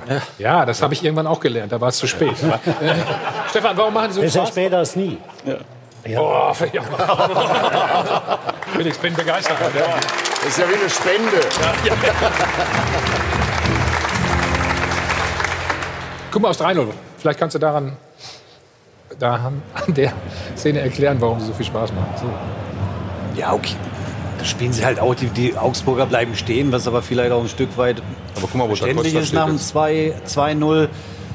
Und jetzt einfach der Pass in die Tiefe. Und genau da sehen wir wieder alles. Das Tempo, ähm, die Überzeugung, sie gehen auch tief, sie wollen den Ball haben und dann wird er auch gespielt. Ich muss sagen, hier Respekt, ähm, dass er den Ball querlegt. Es gibt viele Spieler, die, wenn sie den Torwart sehen, der rauskommt, eher weggehen. Er bleibt aber in der Aktion drin hier. Also viele laufen Bogen. Also sie sind beide nicht, haben beide nicht zurückgezogen. Nee. Weder Nein, der aber Torwart richtig. noch Aber, aber also Kompliment von dem Spieler, wie gesagt, dass er den Ball auch noch haben will. Viele gehen weg. Nochmal. Mit Ähm, Recht. Und, und nochmal, sie spielen ja auch miteinander. Ja, also sie spielen wirklich miteinander. Und das ist einfach schön anzuschauen. Also Ja, ich, vor allen bin, Dingen- ich will jetzt nicht sagen, ich bin, bin Eintracht Frankfurt-Fan, aber ich mag einen guten Fußball. Und den bietet ihr gerade. Und deswegen macht es Spaß, äh, Frankfurt zuzuschauen beim Fußball. Und sie verwalten halt nicht. Ne? Also bei euch ist halt 2-0 Führung, trotzdem Vollgas und weiter und aufs 3-0. Und, ähm, Ja, ich fand auch Augsburg gestern gut. Also Ja. das, das kommt Die jetzt so rüber, wie Chancen, wenn wir die mal ganz locker aus dem Stadion geschossen haben. Ja. Die Augsburger haben ein richtig gutes Spiel gemacht. Die haben halt keine Tore gemacht. Ja. Sie hatten richtig gute Möglichkeiten und das Spiel hätte auch in gewissen Phasen kippen können. Es ist eben in der Bundesliga so. Es, es hängt wirklich an vielen Kleinigkeiten dann auch. Ähm, Und du musst das Momentum einfach auch für dich haben dann. Und äh, das haben wir zurzeit auch, muss man ganz klar sagen. Wir haben jetzt wieder drei Tore geschossen. Letzte Woche drei Tore oder vor zwei Wochen drei Tore gegen Schalke. Also wenn du natürlich immer drei Tore machst, ist es auch für den Gegner schwer natürlich auch jedes Mal irgendwann mal vier zu machen. Das ist die Qualität aber der ganzen Truppe. Ja? Und äh, wir reden immer von der Offensive. Auch unsere Defensive ist die viertbeste. Äh, was da für ein Job gemacht wird um Makoto Hasebe, der da wirklich da, der, der Häuptling da hinten ist. Äh, unfassbar, in, äh, was, was, was der für Leistungen jede Woche abruft. Ja. Erklär uns das gleich noch, gell? in Ruhe. Die Lieder, gut. die einzelnen oder wichtigen Führungsspieler und natürlich das magische neue Dreieck vorne. Weckt natürlich auch Begehrlichkeiten, nicht nur in der Bundesliga. Mal schauen, was du denen vertraglich so angeboten hast. Das wird er uns gleich erzählen. Alles nach einer kurzen Pause.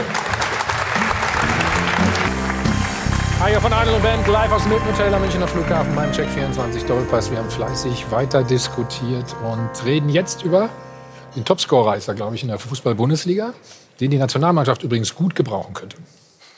Ganz genau, Sébastien Aller könnten wir gut gebrauchen, ist aber Franzose, deswegen wird das wahrscheinlich nichts. 24 Jahre ist er jung, spielt seine zweite Saison bei Eintracht Frankfurt und er hat in dieser Zeit seinen Marktwert fast verdoppelt. Und er ist, wie angesprochen, Topscorer der Liga, trifft sowieso wie am Schnürchen, hat in den letzten sieben Partien in Folge getroffen, neun hat er auf dem Konto und legt eben noch eins obendrauf mit seinen Vorlagen. Er ist bester Vorbereiter, hat äh, in zwölf Spielen an 17 Treffern Anteil gehabt. Das ist wirklich herausragend, muss man an dieser Stelle mal nennen. Und das ist auch Eintracht-Rekord. Er also in diesem magischen Verbund mit den äh, Dreiern da vorne. Da haben wir eben Jovic, Rebic, Aller. Und da sind die Eintracht-Fans total begeistert. Allerdings auch etwas besorgt, ob man denn diese drei starken Jungs wirklich auch halten kann. In den Reihen 29 Tore haben die Frankfurter erzielt, 23 davon von dieser Büffelherde, wie sie Kevin Trapp nennt. Und wir haben auf Facebook die Fragen an den Sportverstand Friedi Bobic stellen lassen. Und die meisten Fragen handeln eben von diesem Dreigestirn. Und die besorgte Frage, wie zum Beispiel von Stefan, was möchten Sie unternehmen, dass Jovic, Aller und Rebic länger bei uns bleiben? Bitte schön, Friedi Bobic. So, Fredi, bitte. Ja, wenn wir weiter gewinnen, dann werden die ja gar keine Lust haben äh, zu gehen, ja, weil dann hätten wir Erfolg und dann wäre es ja gut, dann könnte man dementsprechend auch das eine oder andere weiter auch mit ihnen zusammen entwickeln. Das ist auch ganz normal. Wir sind sehr glücklich, dass wir, dass wir nicht nur die drei haben, die anderen kommen ja manchmal wirklich auch zu kurz, aber Offensivspieler sind natürlich immer sehr stark im Fokus, das ist klar, vor allem wenn sie so performen. Ähm, aber es ist so, dass wir natürlich wissen, dass es ganz, ganz große Fische natürlich gibt und äh, die dementsprechend natürlich auch das eine oder andere bieten können. Das ist, ähm, das ist normal. Trotzdem mache ich mir jetzt erstmal gar keine Sorgen, weil die Vertragskonstellationen sind einfach, sind klar, sind auf unserer Seite. Dann lass uns doch mal anfangen. Jovic, hat, da gibt es eine Kaufoption? Da gibt es eine Kaufoption, ja, genau. Wie viel? Ist egal wie viel, aber. Machbar? Ist machbar, ja. Zehn? Ist ja egal, wie viel es Für, ist. für wen musst du noch fragen? Für Genau, wen? genau. Ist immer Bitte? schön, wenn ihr Dinge auch mal nicht. Ist schön, wenn ihr Dinge auch nicht wisst, weißt du. Ja. Ist nicht schön. Doch, finde ich gut. Sind wieder nur diese vier Leute ne, involviert. Ne? Ja, Finde ich gut. Finde ich gut. Wann ziehst du die denn? Nein, es ist ja klar, dass sie gezogen wird. Äh, die Frage ist nur die Zeitpunkt und da gibt es eben Also auch ihr könnt in dem Fall bestimmen, aber das haben wir richtig verstanden. Bitte? ne? Ja, ihr könnt in dem natürlich, Fall. Natürlich, Mhm. natürlich. Und das machst du, wann es wirtschaftlich am sinnvollsten ist. Auch das, Das heißt, das. Jahr muss erstmal zu Ende gehen und im Genau. neuen Jahr habt ihr wieder mehr Kohle. Genau, verstehe. Ja, genau. Nichts verstanden, aber egal. Ich oder was? Ja, das war schon bei Fredi ein bisschen anders. Aber ich meine, es hat ja auch bei Rebic auch geklappt. Also äh, da dachte Nein, auch jeder auch da nach der WM, äh, der Junge ist weg. Und, Auch äh, da waren, waren sicherlich äh, schöne Zahlen bereits äh, ähm, dabei, die man vielleicht hätte auch erzielen können. Aber es war eben so, dass wir wollten Ante dann, irgendwann war der Punkt erreicht, wo wir gesagt nein, er muss, wir müssen alles dran setzen, dass wir ihn behalten. Und da Aber auch, das wäre eine äh, großes, Meister- großes Lob, äh, großes Lob an, und an meine, meine Kollegen im Vorstand, Ja. genauso wie im Aufsichtsrat, wo wir, wo wir dann wirklich dann auch gesagt haben, nee, jetzt gehen wir mal an Grenzen oder an, an, an Möglichkeiten ran, die wir vielleicht uns vorher gar nicht so gedacht haben bei Eintracht Frankfurt, die gar nicht darstellbar waren. Und äh, werden, werden hier alles dran versuchen, natürlich auch ihn dementsprechend wirtschaftlich zu partizipieren an, an, an seinem Werdegang, auch an, an seiner Klasse, die er, die er darstellt, auch nach der Weltmeisterschaft. Und wir werden schauen, dass, dass er hier bleibt, weil er sich auch wohlfühlt. Und ich habe gesagt, du wirst hier absolut der Fanliebling äh, Nummer eins sein. Es ist auch so, wenn er am Ball ist, das ganze Stadion raunt äh, bei uns. Ähm, es, ist, es ist jemand, der unheimlich viel zurückgeben kann. Und äh, ich bin sehr glücklich, dass wir ihn halten konnten, weil äh, das war ein ganz klares Zeichen auch an, an, an andere Spieler. Also das war wirklich eine Meisterleistung, muss man ehrlich sagen. Ne? Bis 2022. Ein Ja, Zucker musste ihm noch gegeben haben. Was für ein Zucker? Hat genug Das Zucker, der kann er genug Zucker kaufen. Sogar Candies. Ich wollte mich jetzt mal vorsichtig rantasten wieder. Ganze- Ähm, Der ganze Zuckerplantage. ja, ich dachte an so eine Ausstiegsklausel vielleicht oder Nein, sowas. nein, könnt ihr alles vergessen. Ja. Ja, aber das muss man einfach mal sagen, dass, dass keine, Freddy? Nein, nein, habe ich ja gesagt, könnt ihr vergessen. Ja. Okay. Also das ist einfach eine besondere Situation. Äh, in, der, Bundesliga gab es nicht viele von diesen nach der WM, wo wirklich einer, der sich bei der WM in den Vordergrund gespielt hat, auch tatsächlich in der Liga gehalten wurde. Das haben wir am Anfang der Saison doch ausgiebig diskutiert. Wurden keine geholt, die sich irgendwie in die, in, auf der internationalen Bühne wirklich gezeigt haben. Und das war jetzt, dass Eintracht Frankfurt das schafft, das war schon ein Hammer im Sommer, ja, absolut. Also die machen ziemlich viel gut. Also äh, auch Kevin Trapp, also so einen Namen zurückzuholen, also so einen Rückhalt. Und äh, ich kann mich erinnern, Wolfgang Stäubing, der Aufsichtsratsboss, der hat letztes Jahr gesagt, wir brauchen wieder Spieler, zwei, drei, die in der Kurve einfach einen großen Namen haben, die die, die Fans äh, bewundern. Und mit diesen Namen einfach hast du einfach Jungs, mit denen sich die, die Fans draußen identifizieren können. Und, und wenn der Verein es schaffen sollte, das auch vielleicht in den nächsten ein, zwei Jahren, um diese Führungsspieler was herumzubauen, dann hat äh, Frankfurt tatsächlich auch, auch die Chance auf, auf eine wirklich positive Zukunft. Aber Stefan, du hast auch gesagt, super Sturm da vorne. Ne? Macht richtig Spaß, die Jungs. Ja, Wie es- realistisch es- ist es denn, sie wirklich halten zu können? Also grundsätzlich muss ich sagen, es ist ja doch ein Stück weit mehr. Ja, Kevin Trapp spielt herausragend, Hasebe, glaube ich, in der Form seines Lebens. Also diese, diese Zentrale, die sollte man nicht vergessen. Und die vergessen wir oft, weil die vorne natürlich alles überstrahlen. Ähm, was war deine Frage? Wie realistisch ist es, die drei da vorne halten zu können? Ja, total realistisch, weil als Spieler ist es ja so, wenn du dich wohlfühlst, du spürst das Vertrauen, ist ja ganz, ganz wichtig. Ähm, dann, dann nenn mir Gründe, warum ich weggehen soll. Und Sie sind ja dazu noch erfolgreich. Also denn, das Geld ist ja nicht das. Das ist das eine. Wenn die Engländer kommen und sagen, ja, wir wollen dich, oh, da kann ich zwei, drei, fünf Millionen äh, Euro mehr verdienen, okay. Das muss jeder Spieler selber wissen. Aber ich glaube, dieser Wohlfühlfaktor ist auch ganz entscheidend. Rebic hätte, hätte doch gehen können im Sommer. Also da bin ich mal fest von überzeugt. Aber er hat gesagt, nee, ich sehe hier etwas, was aufgebaut wird. Ich fühle mich hier wohl. Ich bin ein Stück weit unantastbar. Und das sind Faktoren, die einfach wichtiger sind. Und von daher ist es durchaus möglich, dass alle gehalten werden, verlängert werden. Ähm, und, und dann würde ich auch sagen, steht eine, steht eine große Zukunft äh, dem Frankfurtern bevor. Und wir haben ihn zurückgeholt, natürlich darf man auch nicht vergessen, oder geholt, ja, ja, ähm, wo er auf dem Abstellgleis war. Ja, das ist auch wichtig. Also sind auch Spieler immer dabei, wo wir natürlich auch schauen, die vielleicht irgendwo in der zweiten Reihe, gerade dritte Reihe manchmal sind, äh, die aber eine Grundqualität besitzen. Ja, und die musst du irgendwo versuchen zu aktivieren. Ja, also seit Kevin Prince Boateng weiß, dass man, wissen wissen, wissen, weiß jeder eigentlich, dass du in Frankfurt dich auch wieder Aber da haben ja alle gedacht, wenn der, wenn der weg ist, dann bricht das Team so ein bisschen weg. Ne? Nein, weil das ja viel Von der mehr sein, Mentalität das muss ja immer, das muss ja auch immer viel mehr sein. Also es ist ja nicht so, es ist ja wichtig zu wissen auch, wir sind Eintracht Frankfurt, ja, so wie viele andere Traditionsclubs, tolle Clubs in der Bundesliga. Aber du musst immer auch vorbereitet sein. Du musst wissen, okay, das und das könnte passieren.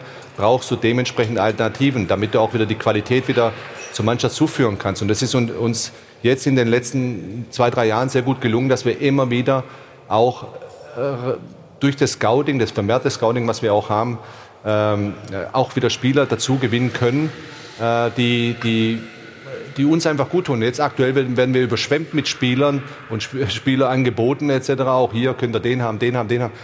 Ja, aber äh, er muss. Das ist auch mal schön, muss, oder? Er muss, ja, das ist interessant, aber das baust du dir auf. Ja. Ja, das baust Das du dir auf. ist ja ein und, und, eigentlich. und man sieht einfach, dass wir, dass, dass wir uns individuell mit diesen Spielern so beschäftigen, dass wir sagen, okay, der passt zu uns oder hm, der ist jetzt gerade in einer situ schlechten Situation, aber der hat die Qualität. Und dann gehen wir in einem kleinen Team und da gehört der Trainer mit dazu, Bruno Hübner, Ben Manga, äh, äh, und, und dann besprechen wir das und dann entscheiden wir uns. Ja. Also, werden viele Spieler euch angeboten? Wie viele Anfragen kommen denn für die drei da vorne? Braucht keiner anrufen, ja, weil es macht, macht eh keinen Sinn. Kamera ist da, kannst du da noch mal rein? Ja, genau. ist egal, wo die ist. Aber es macht, es macht keinen Sinn. Okay. Ähm, wir haben gerade, Hasebe kam ja gerade schon Ja. Wort. Ähm, sagen alle, oh, 35, hui, hui, hui, hui. 269 Bundesligaspieler hat er, glaube ich, mittlerweile. Ja. Du, du kennst ihn ja auch ganz gut. Vertrag läuft im Sommer aus. Ja. Noch nicht verlängert. Ich habe mit äh, Makoto jedes Jahr treffen wir uns im Spätherbst und das haben wir auch schon gemacht und es ist äh, äh, so, Nach dass wir Spätherbst uns, wird es aber Zeit jetzt, ne? ja, ja, ne, ja, mach, dir da keinen Kopf. Ist alles okay. Alles, ja? Also, ich frage Wenn du neuer Eintracht Frankfurt-Fan wirst, wird es ja schön. Ja? Also, wir sitzen zusammen und haben schon alles besprochen und ja, warte auf die Zeit und auf die Meldung. Aber bei Frankfurt haben sie eben das gemacht im letzten Sommer, was sich die Bayern gerade nicht getraut haben. Haben wir vor lange, lange noch drüber geredet. Sie haben sich dann getrennt von Publikumsliebling. Alex Meyer, Karriere ohnehin, war jetzt auch schon in der letzten Saison im Prinzip ja beendet. Äh, aber auch gerade Boateng. Du weißt vielleicht, dass er in der nächsten Saison nicht wieder 30 herausragende Spiele macht, sondern nur noch 10, 15 aufgrund seiner Physis, seiner Probleme, die hinreichend bekannt waren schon vorher. So, jetzt machst du den Schritt, du traust dich das und das haben sich die Bayern eben nicht getraut und jetzt schleppen sie sich herum mit ihren alten Herrschaften und äh, bei Frankfurt können sie um die, können sie um das neue Team äh, eine neue Truppe bauen. Chapeau sozusagen. Hasebe wollte ich dich gerade noch fragen. Ja gut, ich Ist er, denke. Bitte? ist er, warum ist er so wichtig für Frankfurt? Gut, ich habe ihn ja damals aus Japan in die Bundesliga gebracht. Er hat auf und- einer anderen Position gespielt noch, ne? Im Prinzip, oder? Der hat Rechte Seite vorne mehr, ne? gespielt. Oder? Er hat halb rechts ja, bei der vorne gespielt.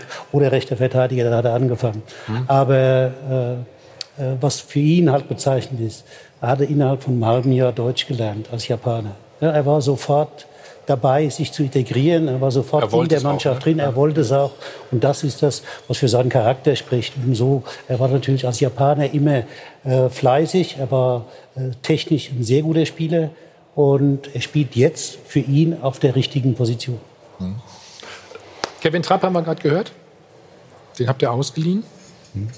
Der hat ja noch einen Vertrag, ne? Logischerweise. Ja. Sprechen wir das Wort drüber. Ruth macht das erstmal kurz. Leute das mal ein, bitte. Gerne, also äh, Kevin Trapp auch einer, bei dem die Zukunft noch offen ist. Ähm, in dem Zuge, wenn es um die Torhüter geht, möchte ich einmal kurz die weiße Weste küren. Haben wir jetzt schon länger nicht mehr gemacht, deswegen heute sehr gerne. Also Kevin Trapp liegt da nicht vorne, weil er zwei weiße Westen in dieser Saison hat, sondern Peter Gulaschi von RB Leipzig liegt da vorne mit sechs weißen Westen. Es gibt immer pro zu null Spiel 50 Euro von Polarweiß ins Phrasenschwein, das heute wirklich sehr fleißig gefüttert wird. Und für 17 weiße Westen, also 850 Euro. Das gibt, glaube ich, mal einen Applaus an dieser Stelle. Dankeschön. So, und dann schauen wir doch auf Kevin Trapp, der große Rückhalt. Er ist ausgeliehen von PSG bis 2019, hat dort noch einen Vertrag bis 2020. Das Ganze die Laie ohne Kaufoption. Ich könnte mir vorstellen, ihn zu kaufen, dazu müsste die Eintracht ziemlich tief in die Tasche greifen. Es wird kolportiert, dass er dort rund 5 Millionen Euro im Jahr verdient. Also bin ich gespannt, wie die Eintracht damit umgeht. Er selbst sagt Folgendes zu seiner Zukunft. Ich wusste, dass wir, dass wir eine gute Mannschaft haben, ähm, dass wir, dass wir einen guten Trainer bekommen haben. Äh, Ich wusste, dass, dass wir erfolgreich sein können äh, durch, mit den Fans. Äh, Ich hatte drei unfassbare Jahre hier und es war mir einfach ein Bedürfnis, ähm, wenn ich die Möglichkeit habe, zurück nach Frankfurt zu kommen, dass ich das unbedingt machen will. Was würde denn dagegen sprechen, über den Sommer hinaus bei der Eintracht zu spielen? Momentan nicht viel. außer, Dankeschön. außer, außer vielleicht Paris und, und die Eintracht möchte nicht, aber äh, momentan ist es ja so, dass wir, dass wir einen Deal haben, dass ich erstmal zurück muss und dann schauen, was passiert. Also von seiner Seite würde nicht viel dagegen sprechen. Wie sieht es denn aus mit beiden Vereinen, Friedi Bobic? Ich glaube, ich glaube die, Ein die, die, die Aussage, die Kevin gerade getroffen hat, äh, hat Profi. Ja? Erstmal geht er zurück und dann schauen wir weiter. Ja? Also es ist doch so, dass wir uns damit beschäftigen werden, wenn, der, wenn die Zeit reif ist. Aber ganz ehrlich, wir sind im November jetzt. Ja? Also ähm, ist aus meiner Sicht alles, alles zu früh. Ich habe mit Kevin mich da wirklich, wir haben uns da stark bemüht dann zum Schluss, dass wir das auch hinbekommen. Ja, ja. Es war keine einfache Geschichte. Ich bin total glücklich, weil er ja auch unheimlich viel dazu beigetragen hat, dass er zur Eintracht zurückke zurückkehrt. Außergewöhnlicher Profi, außergewöhnliche Persönlichkeit auch. Ja. Tut uns unheimlich gut. Und äh, wir werden das dann auch bewerten, wenn die Zeit reif ist. Die Zeit ist aber jetzt aktuell noch nicht reif. Aber er muss natürlich dann auch was dafür tun, wenn ich dich richtig verstehe, oder? Bitte? Er muss auch etwas dafür tun, wenn ich dich richtig verstehe. Ich glaube, wir haben ein gutes Verhältnis miteinander und äh, genau so, wie ich es in der Vergangenheit gemacht habe. Und es ist auch wieder langweilig für die Medien, wenn wir es hinter verschlossenen Türen machen. Ja. Ja. Gut, hast mir, bist mir wieder ausgewichen, ne? Ich brauche dir nicht ausweichen, ja? weil, weil ich muss mir auf nichts festlegen, weil ich, ich rede mit den Jungs und es reicht mir. Ja. Na, ich überlege mir jetzt gerade was. Wir machen einen Spot und dann geht's weiter. Genau. Versuch's. So, da sind wir wieder. Ich habe Freddy schon so viel gefragt. Wie siehst du denn die Eintracht eigentlich? Ich finde, ich kann, ich kann den Hut ziehen, weil ich, Freddy und ich, wir haben auch schon die ein oder andere Sendung gemacht. Er ist prinzipiell schon ein bisschen heißspornig, aber wie er sich ähm, generell verkauft, ähm, auch wie er das mit der Eintracht hinkriegt, gerade auch mit der Geschichte im Sommer, wir haben das vorhin mal kurz angesprochen, mit diesem Start und extreme Ruhe, ganz fokussiert, Kritiken ähm, auf Platz 1 in der Trainerabschussliste, Adi Hütter und so alles Teflon-mäßig, ist schön abgeperlt, die, äh, aber, aber souverän. Und dann hat sich die Mannschaft entwickelt und auch jetzt wieder, klar, du kannst bohren, ähm, kannst den Schlagbohrer rausholen, aber ich befürchte... Ach, bohren äh, hast du gesagt, bohren äh, habe ich verstanden. Bohren. Ähm, ich komme aus dem Lipp Lipperland. Ich, äh, ja, ich auch. Ne? Also ich glaube, dass, äh, da wirst du heute nicht ein bisschen äh, tiefer gehen, aber ähm, ich finde es ich find's sehr souverän, gefällt mir gut. Es macht ihm doch Spaß, merkst du das? Ja, natürlich macht ihm das Spaß. Ist auch richtig so. Der Job, der Job insgesamt macht Spaß. Bitte? Der Job macht ja insgesamt Spaß, ja. Aber die Aufgeregtheit natürlich, du lernst ja auch dazu. Ja? Und äh, wir haben eine tolle Managergeneration, haben ja insgesamt auch in der Liga, wo ein richtig gutes Verhältnis miteinander auch ist, untereinander. Ja, das ist, das ist sehr wichtig. Und äh, der Job insgesamt macht ja auch Spaß. Ja? Und man muss, man muss sich auch da auch nicht so wichtig nehmen. Deswegen gehe ich auch gar nicht so viel mehr in die Öffentlichkeit. Ab und zu bin ich auch mal gern bei dir, das ist okay. Ja, aus alter Verbundenheit. Und äh, nicht weil es Spaß Job, macht, der, Job, der, der, Job macht, der Job macht in der Hinsicht natürlich Spaß, wenn du Ja, natürlich äh, Siege hast, wenn Erfolg hast, ist alles schön. Aber genauso wäre ich gekommen, wenn wir jetzt drei, vier Mal in Folge verloren hätten. Es wäre auch kein Problem gewesen, sich zu stellen. Das weiß ich muss auch. Ja, stellen, ja. ja. Aber, aber wenn wir mal eins müssen wir, eine Sache Ja. ja. trotzdem noch. Ja, wir haben, bitte. Natürlich, natürlich haben wir über die Raketenbüffel da vorne gesprochen und auch über Kevin Trapp, Hasebe, alles diese wichtig. Aber zum Beispiel so ein Philipp Kostic, der äh, auch zurückgekommen ist äh, oder beziehungsweise äh, der geholt wurde B- beim HSV nicht existent war, also wirklich keine, keine guten Spiele gemacht hat in, in, in dieser Souveränität. Aber du hast da drin was gesehen, das Potenzial damals noch beim VfB, wo er gute Spiele gemacht hat und einfach sehr, sehr gute, sehr, sehr gute Trüffelnase. Und ähm, wenn, wenn diese Spieler, die vielleicht ein, zwei Jahre hatten, wo sie nicht ähm, so performt haben, wie sie sich selber auch zutrauen, wenn du die natürlich in eine äh, funktionierende Mannschaft steckst, und das ist ja nur das Lob an den Kader von Eintracht Frankfurt, dann sind die wieder da, wo sie eigentlich hingehören, nämlich ähm, erste Elf, Stammspieler. Und frag ihn doch mal, was er mit ihm gemacht hat, mit dem Kostic. Nein, Philipp, Philipp hat sich auch sicherlich daran erinnert, wo ich ihn das erste Mal angerufen habe. Äh, ist ja klar, ich habe ihn nach Stuttgart damals geholt, habe ihn vier Spiele erlebt ungefähr. Äh, wurde mir gleich als Fehleinkauf hin, hin, hingehauen. Ähm, sorry, äh, wenn einer vier Bundesligaspiele hat, aus Holland kommt, dann braucht er erst mal Zeit, sich zu adaptieren. Ja. Ähm, mir hat der Junge immer gefallen. Auch in, in Hamburg, aus meiner Sicht, konnte er auch nicht die Leistungsfähigkeit abrufen. Da haben andere Sachen sicherlich auch nicht gestimmt. Es ist immer nur ein Spieler. Du musst dich aber mit den Spielern unterschiedlich auch beschäftigen. Ja? Und äh, wir haben auch das Glück, dass wir auch Trainer haben, ob das Nico Kovac war und jetzt Adi Hütter, die sich auch mit den Spielern auch sehr gut auseinandersetzen in der Hinsicht auch, äh, äh, individuell auch sich auf sie einstellen. Und er blüht auf. Ja? Er zeigt einfach das, was er in, drin hat in sich, die Qualität, das, Potenzial. Vertrauen. Und äh, das erste Mal, als ich mit ihm gesprochen habe, sagt du, brauchst nirgends unterschreiben, kommst zu uns?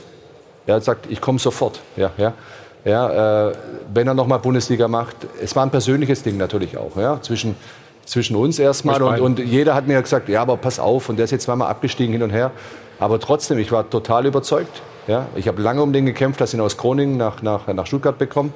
Und äh, der Junge hat so viel Gutes und Positives. Und alles das, was gequatscht wird, manchmal drumherum, hat mich überhaupt nicht interessiert, weil man muss den Menschen selber kennen und muss sie dementsprechend anpacken. Und sie brauchen nur Vertrauen. Kicken können die Jungs alle, aber sie brauchen Vertrauen. Wenn sie kein Vertrauen haben, ist die Generation heute anders, als es früher bei uns war. Funktioniert es am Ende des Also Freddy, wir loben dich noch mal weiter. Du brauchst nicht loben. Doch, das ist ja angebracht. Ja. Europa League zum Beispiel, vier Siege. Hm? Ich weiß noch, die eine oder andere Mannschaft hat, war es letztes Jahr, ja, ne, gesagt, oh, diese Dreifachbelastung, diese Doppelbelastung. Immer wieder. So, die haben richtig Bock darauf. Ja, also was, So jetzt, es, was ne? jetzt Freddy natürlich nicht sagen kann, also was ich ja vorhin schon mal angesprochen habe. Es ist ja so, dass ein Verein, wenn er stark ist, der macht Trainer und der macht auch Spieler. Denn wie gesagt, ein Kostic, äh, wie gesagt, der hat seine Stärken immer gehabt und seine Schwächen, der hat sich ja nie geändert. Aber jetzt kommt er dann richtig zur Wirkung. Aber das liegt eben an dem Verein. Das liegt an dem Trainer. Das liegt an der Führung, der Vereinsführung, wie sie mit Mannschaft, wie sie mit Spielern umgehen. Und dann kann ein Spieler, wenn er sich eben wohlfühlt im Verein, dann kann er auch eben sein, äh, wenn er Vertrauen spürt, seine Leistung nach oben schieben. Ja, und wenn die Mannschaft Entwickeln. funktioniert. äh, Und da, da können wir jetzt den Riesenbogen noch mal kurz zu den Bayern. Leon Goretzka, noch kein wirklich überragendes Spiel bei den Bayern gemacht. Bei äh, Schalke eine starke Persönlichkeit gewesen, dann gewechselt. Aber der kommt in eine Mannschaft, wo man das Gefühl hat, äh, da ist keine Hierarchie, da ist Verunsicherung da. Klar, dann kann sich so ein Spieler natürlich auch nicht so zeigen. Und Der wäre wär besser zu Frankfurt gegangen. Aber was mich, was mich noch mal interessieren würde, einfach auch als Frage, diese Euphorie in Frankfurt, die gerade herrscht, die Mannschaft, die jetzt natürlich gelobt wird, zu Recht auch. Wie siehst du das also? Wie wird die Mannschaft damit umgehen, äh, wenn dann überall die Schulterklopfer kommen, Tabellenplatz 2, man redet von der Champions League, die Fragen kommen einfach. Wie, wie wird, wird die Mannschaft damit umgehen in diesem Umfeld von Frankfurt, das sich ja danach sehnt, nach diesen Erfolgen auch? Ist richtig, jetzt haben sie erstmal einen bekommen nach 30 Jahren. Also das ist etwas schon, was, Ja. was, was außergewöhnlich ist und das hat man ja auch dann in der Stadt auch gespürt. Ähm, aber sie, sie sind einfach, die, die meisten Fans sind ja absolut auch, merkt man einfach auch dankbar. Ja, dass wir gefühlt eine dritte Mhm. Saison in Folge haben, wo wir mal mit dem Abstieg gar nichts Ja. zu tun haben. Mhm. Ja, das ist die Realität erstmal. Ja. Das ist auch das Wichtigste, dass du konkurrenzfähig in der Bundesliga bist. So, darüber hinaus haben wir Eurovokal. Das ist in Frankfurt was ganz Spezielles. Also selbst ich gerade auch Gänsehaut, was selten vorkommt, ja, außer beim 3-1-Lauf von Gacinovic im Finale. Äh, bei den Europa League-Spielen, was da vor dem Spielen abgeht Mhm. bei uns im Stadion. Ja. Das ist ein Wahnsinn. Ja. Das ist ein positiver Wahnsinn, das ist ein Traum. Und die Jungs nehmen das eigentlich, das saugen die auf. Mhm. Die brauchen das. Mhm. Diese Mannschaft ist auch so, eine unfassbare Mentalität besitzt, dass sie das richtig aufsaugen. Und ich merke aber auch gestern nach dem Spiel in Augsburg, du Mhm. gewinnst 3-1. Sie sind glücklich, aber so richtig zufrieden sind sie auch nicht. Mhm. Ja? Weil sie wissen, oh, wir haben auch Quäntchen Glück gehabt in dem, im Spiel. Also sie müssen können was, müssen was. Also müssen was besser machen. Also Mhm. sie sind schon sehr stark fokussiert. Ja, und wir haben eine gute, aktu aktuell wirklich eine gute Balance, was äh, nicht einfach ist, auch im Kader immer hinzubekommen zwischen erfahrenen und jungen Spielern. Ja, die Jungen ent entwickeln sich wirklich fantastisch, geht aber nur, weil die Erfahrenen sie auch führen und weil die Jungen auch zuhören. Ja, das mit- ist auch wichtig. Ja. Mit dem, was du sagst, jetzt probiere ich es dann doch nochmal. Ähm, Europa League, so eine starke Auftritt, Bundesliga ein starker Auftritt. Wieso sprichst du der Mannschaft die Champions League nicht zu in dieser Saison? Sich Warum zu soll ich dir die zusprechen? Weil es euch gefällt und dass, dass ihr mich alle zwei Wochen fragt. Ja, weil jetzt habt ihr zweimal verloren. Ihr habt von Champions League geredet, Idioten. Ja. Realität sieht so aus. Da ist mein Budget. Aber da die Qualität ist der doch da. Ja, wenn sie es jede Woche abrufen. Nur die Garantie kannst du noch nicht haben, weil du nicht das Selbstverständnis hast, im Endeffekt auch immer da oben mitspielen zu können. Ja, weil du es aus der Vergangenheit nicht hast. Ja. Und wir haben ja noch, auch noch die Be gefühlte Belastung, was für mich keine Belastung ist. Wir haben nie gesagt vor der Europa Das ist eine League-Saison, Belastung ist, ne? Mhm. wir haben nie gesagt vor der Europa League-Saison, das ist jetzt aber eine Riesenbelastung. Wir Ja, freuen uns drauf, wir wollen Gott durch die Dank. Gruppe. Das meinte ich ja Das waren gerade. meine Worte, ja- wir wollen durch die Gruppe. Ja. Und wir wussten noch nicht, wer der Gegner ist. Ob Marseille, Lazio Rom und so. Das war natürlich dann schon sehr anspruchsvoll. Jetzt sind wir durch die Gruppe. Und dann kommen die K.O.-Spiele. Also wir müssen, auch das müssen wir erstmal, das sind Erfahrungswerte. Die Jungs haben das erste Mal einen Titel gewonnen, also müssen sie auch damit lernen und auch die Erfahrung damit umgehen, oh, sie sind die Gejagten. Ja. Oft bei den Spielen. Also das, das, das sind Entwicklungen, Also- die, die, die erstmal stattfinden bei uns. Ja. Friedi sieht sehr gut aus, muss man ganz klar sagen. Ich würde vorschlagen, ähm, Dirk und du, ihr könnt euch kurz mal einschließen. Ne? Ähm, ja. Bevor wir gleich nach Dortmund schalten, Mitgliederversammlung ist dort beim Tabellenführer. Sie können vorher 100.000 Euro gewinnen. Wir drücken in die Daumen. Haie von Adel und Band. Live aus dem Hilton Hotel beim Check 24 äh, Doppelpass. Weiter geht's mit dem Tabellenführer Borussia Dortmund, die einzig ungeschlagene Mannschaft noch in der Fußball-Bundesliga geht bzw. spielt sich immer Schritt für Schritt zum Meistertitel. Aber das Geheimnis der Dortmunds Erfolges ist nicht nur die starke Startelf.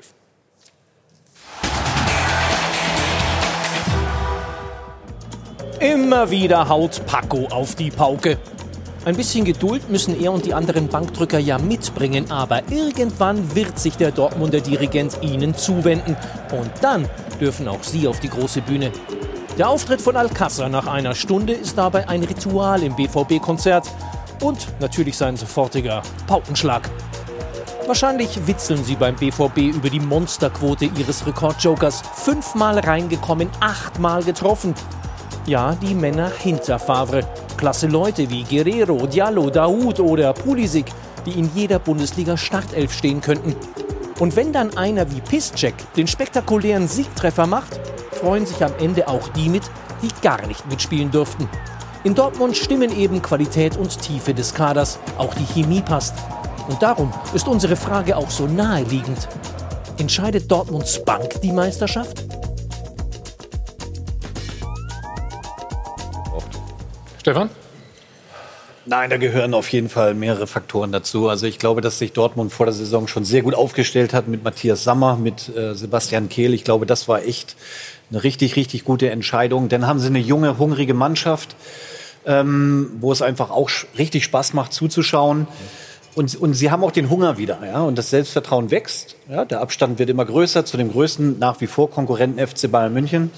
Ähm, und wie so ein Spiel zum Beispiel gestern gegen Mainz, wo du wahrscheinlich nur einen Punkt mitnimmst, nimmst du aus so einem schmutzigen äh, Spiel halt drei mit. Ähm, es läuft wirklich richtig rund, aber wie gesagt, der entscheidende Faktor war wirklich der Trainer Favre und das Umfeld Borussia Dortmund. Und wie die zusammenarbeiten mit den Spielern, ist im Endeffekt das Ergebnis, was wir jetzt gerade sehen. Richtig guter Fußball. Mal nicht so ein ganz junger Trainer, Felix. Lüsschen, erfahren, Passt ja, gerade richtig er, gut, ne? Er ist ja nie nur erfahren, sondern es ist natürlich ein Top-Trainer, gar keine Frage. Er hat ja nicht nur jetzt Erfolg, er hatte bei Hertha BSC Berlin Erfolg, er hatte dann auch bei Borussia Mönchengladbach Erfolg und äh, er wird auch in Dortmund Erfolg Nizza. haben. Die, die Frage ist halt nur, wie lange erträgt Dortmund so einen Trainer? Wie meinst du das? Ja gut, er soll ja schwierig fordert er so, sein. Er, so er, soll ja schwierig oder? sein. Und ich äh, denke mal, gute Trainer sind oftmals schwierig. Und insofern ist mir dann die Frage, wie in Mönchengladbach, wie lange kann man dann mit so einem Trainer zusammenarbeiten? Hm. Schmunzelt nicht alle so einfach wie Sie. Ja, ja, ja. Das war ja eine Vorlage. Ne? So, jetzt gehen wir mal nach Dortmund. Oliver Müller ist vor Ort, äh, vor der Westfalenhalle. Mitgliederversammlung läuft. Olli, grüß dich. Hallo nach München. Soll ich mal die obligatorische und wahrscheinlich, ne, die ist richtig blöd, die Frage stellen. Na, wie ist die Stimmung denn dort? wie soll die Stimmung schon sein? Äh, die gute Nachricht, die man vielleicht noch gebraucht hat für diese Jahreshauptversammlung, äh, ist dann ja gestern auch aus München gekommen durch diesen, ich sag's mal, unerwarteten Punkteverlust der Bayern. Mhm. Äh, aber in der Tat, es ist nicht ganz so einfach, wenn es so gut läuft wie seit Wochen und Monaten beim BVB, jetzt dann noch eine neue gute Nachricht auf äh, dieser Mitgliederversammlung zu präsentieren. Ähm, es sollte ja eigentlich heute erst ähm, sozusagen verkündet werden, dass Paco Alcázar, der Torjäger, fest verpflichtet wird. Das ist vorher durchgesickert, aber trotzdem, es gab einen Riesenapplaus, als die Mannschaft hier vor so einer guten halben Stunde in die Halle marschiert worden ist, angeführt von Lucien Favre, dem Trainer. Es ist immer wieder schön zu beobachten, wie dann die Spieler teilweise, das ist ja heute so im Profifußball aus aller Herren Länder da sitzen, möglicherweise kein Wort verstehen, was da über Bilanzen oder an, auch an Berichten aus einzelnen Abteilungen wie der Tischtennisabteilung, der Handballabteilung ähm, berichtet wird, ähm, wie die dann gucken und versuchen, dem Ganzen zu folgen. Also die Stimmung bei Borussia Dortmund ist logischerweise gut. Besser könnte sie gar nicht sein.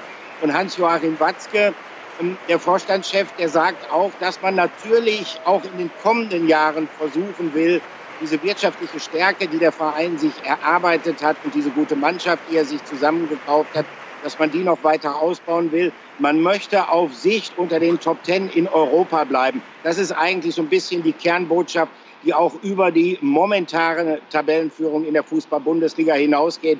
Aber es ist ganz klar, immer wieder ähm, schaut man hier auf die Tabelle und immer wieder freut man sich, muss sich teilweise auch kneifen. Neun Punkte vor Bayern, wer hätte das zu Saisonbeginn gedacht? Mhm. Was passiert denn heute noch da, Olli?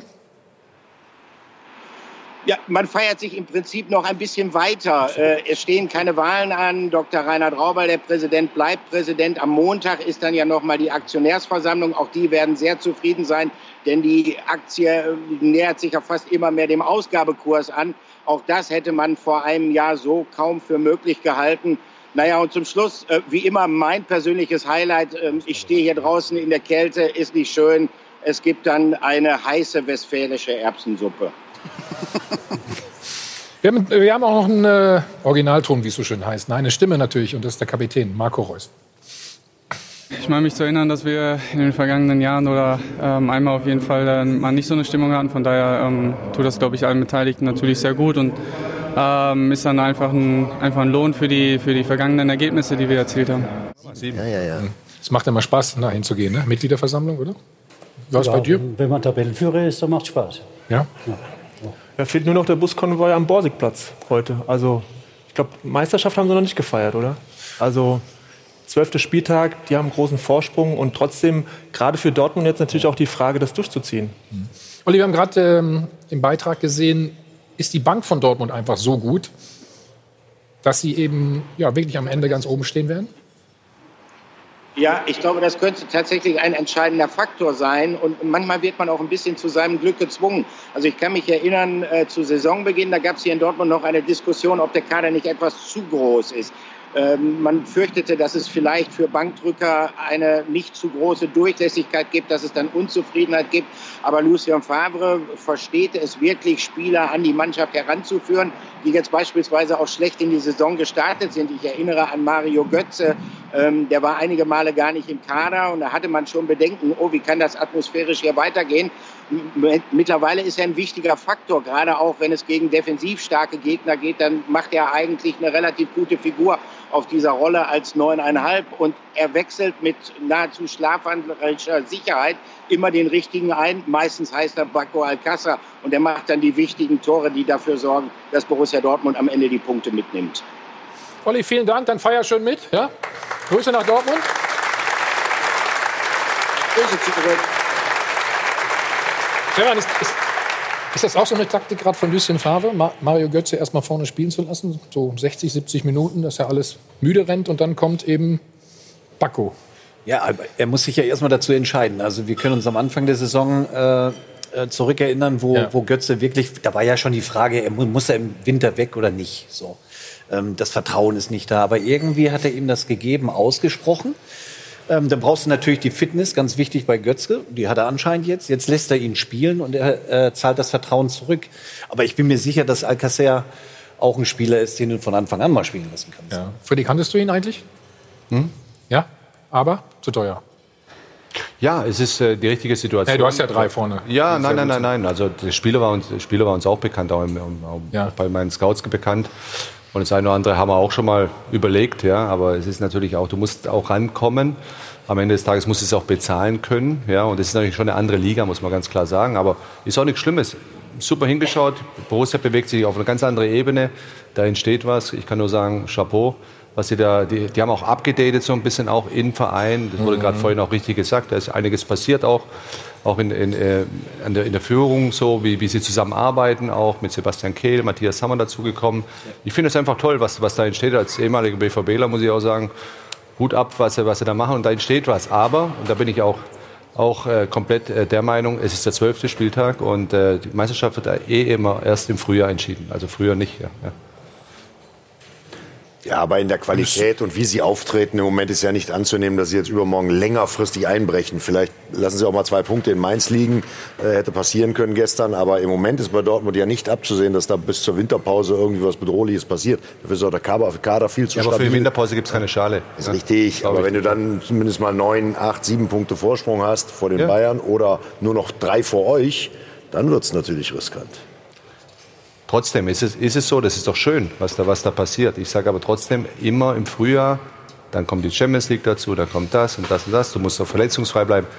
Und das ist die Stärke von Lucien Favre übrigens. Ja, ja, was er da macht. Auch wie er, das, wie er das auch rübergibt, auch nach den Spielen und sowas. Wir freuen uns jede Woche äh, auf jeden Tag auf das Training. Freude muss dabei sein. Und das sieht man dann auf dem Platz. Macht er überragend. Er macht das sehr clever natürlich auch. Der sagt Nein, nicht natürlich nur clever, so ist Bayern er ist aber neun. Punkte weg. Nee, Frankfurt sieben. Ja, aber so war er in Gladbach, so war er in Berlin auch. Genau so war er. Und äh, macht total Spaß, ihm auch zuzuhören. Ja. Zwölf Joker-Tore. Matthias? Das ist überragend. Gucken wir uns mal das einzeln Ja. an, bitte.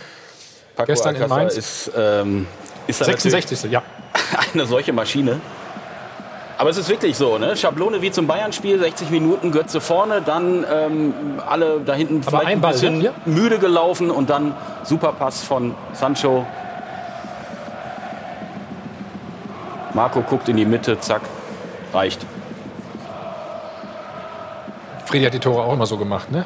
Am liebsten ins leere Tor. Genau. Ja. Aber es ist ein, einfach ein toller Angriff, muss man sagen. Ja. Tiefe, Geschwindigkeit. Marco Reus ist überragend diese Saison, muss man Ja, ganz muss klar man sagen. sagen. Ja. Er spielt auch, Ja. ich glaube, jede Partie. Ne? Ich war schon mal draußen, ne? Ja, er ist fit. Ne? Das ist halt, wenn er fit ist, dann ist er halt auch dieser Unterschiedsspieler. Und was zeichnet diesen Paco so aus? Passt er da einfach so gut rein, Felix, in die Mannschaft? Ja, ich Das ganze denke, Konstrukt? ich denke, dass er halt da reinpasst. Und ja, ich bin ja auch als ehemaliger Trainer lieber der, der auf die vorsichtige Seite geht, sagt, im Moment passt da alles wunderbar zusammen. Wir haben gesehen, was entscheidend ist. Sie spielen nach vorne, sie wollen zum Tor und mit den schnellen Leuten kommen sie eben auch dann ne, schnell hinter die Abwehr. Und äh, die, Lauf oder die Laufwege, die sind ja von den Spielern das Entscheidende. Ne? Der Pass, der muss ja dahin kommen, wo der Spieler sich bewegt. Und deswegen ne, äh, macht es jetzt im Moment einen super Eindruck. Aber ja, ja, auch das war ja knapp gestern. Es ist ja nicht so, äh, dass es jetzt äh, überragend war und äh, Mainz überhaupt keine Chance hatte, sondern ne, es war ja eng gewesen. Deswegen, es gab mehrere enge Spiele schon für So. Dortmund auch. Zu Hause gegen Augsburg, gegen die Bayern war es ja auch ein enges Ja, Spiel. in Leverkusen ja auch. Und über Also, einen Aber sie haben die Power, ne? das muss Ja, man und- sagen, bis und, zum Schluss. Und ein Name ist jetzt noch nicht gefallen, Axel Witzel, also für mich mit ein entscheidender Transfer einfach. Der ist gekommen und hat es im ersten Spiel in Fürth mit dem Bukale auch schon gemerkt. Der war keine drei, vier Tage da und hat schon Verantwortung übernommen, hat die Leute dirigiert, eine ganz große Persönlichkeit. Und ich glaube, der hat einen ganz großen Anteil, dass es auch so in der Mannschaft passt. Man hat eben auch gesehen nach dem Tor von Paco Alcacer, wie er hingeht, ihm ein paar Sätze sagt. Also er ist auch einer, der ein bisschen verbindet und vor allen Dingen eine brutale Verantwortung im Spiel übernimmt. Gegen die Bayern für mich mit der Beste, wobei das ein bisschen in den Hintergrund gerückt ist, aber ein ganz entscheidender Mann für, für den Weg des BVB. Der kennt sich auch, sagt natürlich, beste Entscheidung, die ich hier getroffen habe, war erstmal nach Dortmund zu gehen. Gut, ähm, aus der Kabine haben wir auch noch was Schönes. Ja, Instagram macht's möglich. Also die Jungs haben richtig Bock und ähm, wir schauen mal in die Insta-Story von Sagadu. Da sehen wir Hakimi am Tanzen und dann Musik haben wir auch noch mit drauf. Sancho. Ja, das ist Essen. Essen und Tanzen. Das ist der, genau, Essensmove wahrscheinlich. Also wir haben die Möglichkeit, da eben ein bisschen mit reinzuschauen über Instagram, hat aber der BVB auch gepostet auf äh, Twitter. Und zu Paco Alcázar, wenn wir nochmal auf den Vertrag zu sprechen kommen, also jetzt bis 2023 wurde er verlängert. Und ich muss schon sagen, 23 Millionen Ablöse für so ein Kaliber ist am Black Friday tatsächlich ein Schnäppchen, oder? Ich muss jetzt zahlen. Sie, soll, soll ich für Sie zahlen, Freddy, oder was? Jetzt weißt du aber, was Ruth gemacht hat am Freitag. 23 Millionen, Schnäppchen, oder? Ach so, deswegen sagst du. Ich dachte wegen Black Friday irgendwie shoppen gegangen oder was. Schauen wir noch auf den Siegtreffer. Stefan? Kommt. Pisscheck. Ja, passt halt alles. Ich glaube, ne? das letzte Mal Also- hat er da auch getroffen. Da sind sie Meister geworden. Ha, Was heißt ja, das aber das ist ja schon ein paar Jahre her. Dass Piszczek überhaupt trifft, ist ja verwunderlich und dennoch wie. Also, ähm, nein, nein, tolles Tor, keine Frage. Ich glaube eher, dass es ein Spieler ist, der den Ball reinflankt. Aber sie haben halt die breite Brust, deswegen darf auf Piszczek mal aufs Tor schießen. Haut das Ding da oben rein. Ja, zurzeit haben sie auch das Quäntchen Glück. Also nochmal, sie spielen tollen Fußball, keine Frage. Aber hier, sie haben auch das Quäntchen Glück. Und das brauchst du dann auch und dann läuft es. Nein, ich bezahle nicht, auch manchmal wie von alleine. Ja, du hast ja eben schon nicht bezahlt am Anfang. Also warum sollst du jetzt bezahlen? Ne? Bezahl nicht. Bezahl nicht. Alles gut. Jetzt ist es spät. Nein, aber wie gesagt, auch dieses Quäntchen Glück, das haben die Dortmunder dann. Ne? Also normal Piszczek, wie gesagt, flankt das Ding rein, jetzt schießt er aufs Tor, trifft genau da oben rein. Also ich glaube halt nicht, dass es Glück ist, sondern es ist halt geschuldet, das Selbstvertrauen ist der guten Ja. Stimmung geschuldet in der Mannschaft. Da traut man sich was zu und dann überlegt man auch nicht. Dann gelingt es auch, wenn man intuitiv handelt.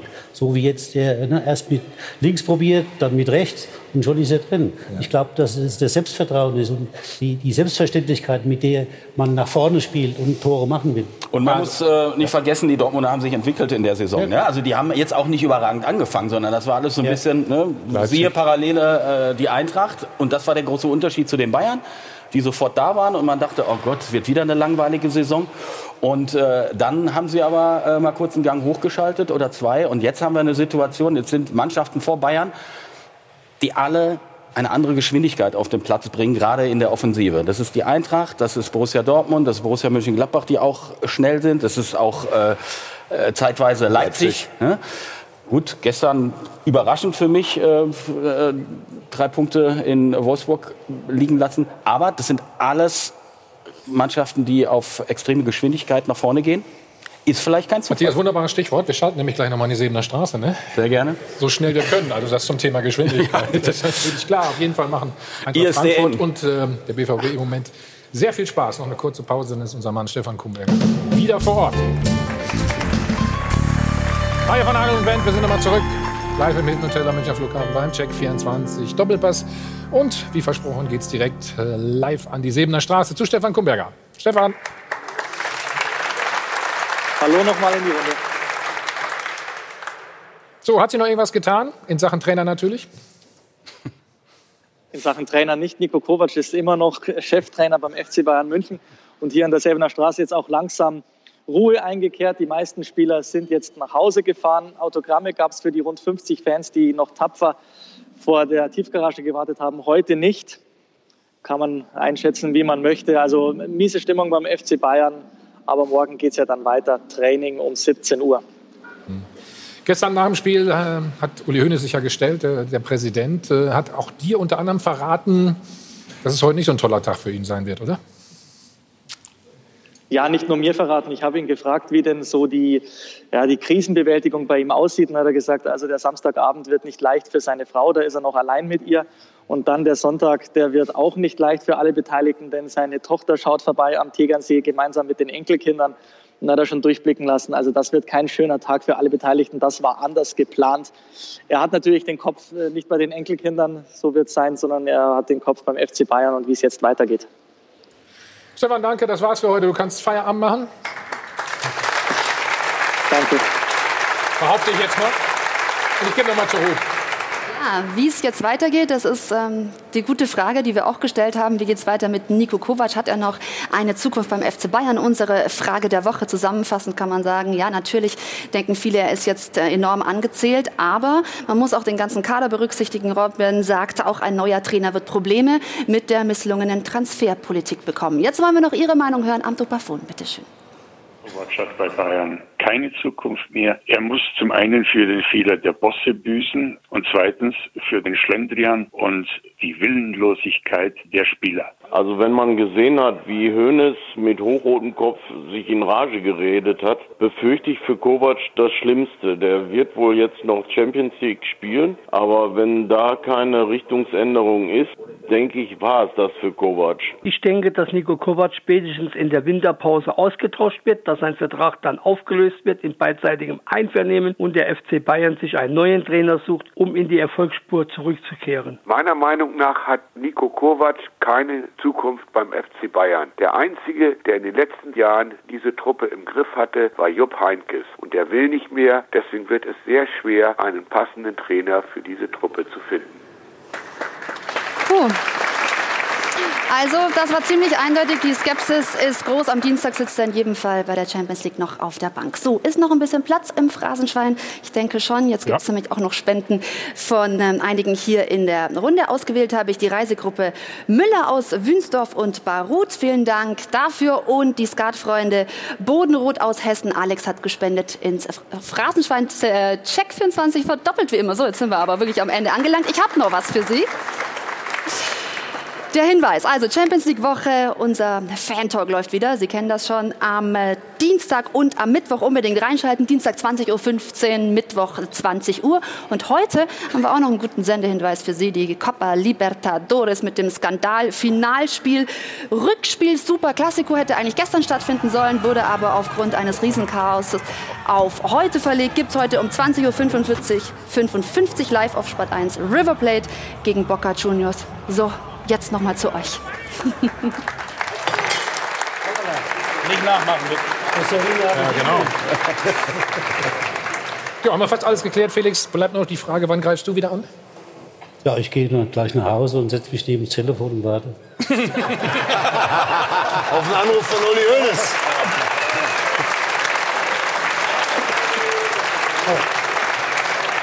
Hoffentlich, hoffentlich habe ich keine Geheimnummer. Du hast keine Geheimnummer? Hoffentlich habe ich keine. Weißt du gar nicht. Weiß ich gar nicht. Hast du kein Handy doch? Ach, Handy habe ich auch, doch. Will- Willst du die Nummer noch schnell bekannt geben? Nein. Friedi, vielen Dank Danke auch. für den Besuch, für die vielen ausführlichen Antworten. Hat sehr viel Spaß gemacht. Danke an die Runde. Stefan, Julia, Matthias und Felix natürlich und Dirk. Darf ich? Toi, toi, toi, ja klar. Friedi, alles Gute. Erstmal bis zum Winter. So, Rudau, danke an dich. Hajo von Hadel und Ben, danke ans Publikum. So, wir sind durch.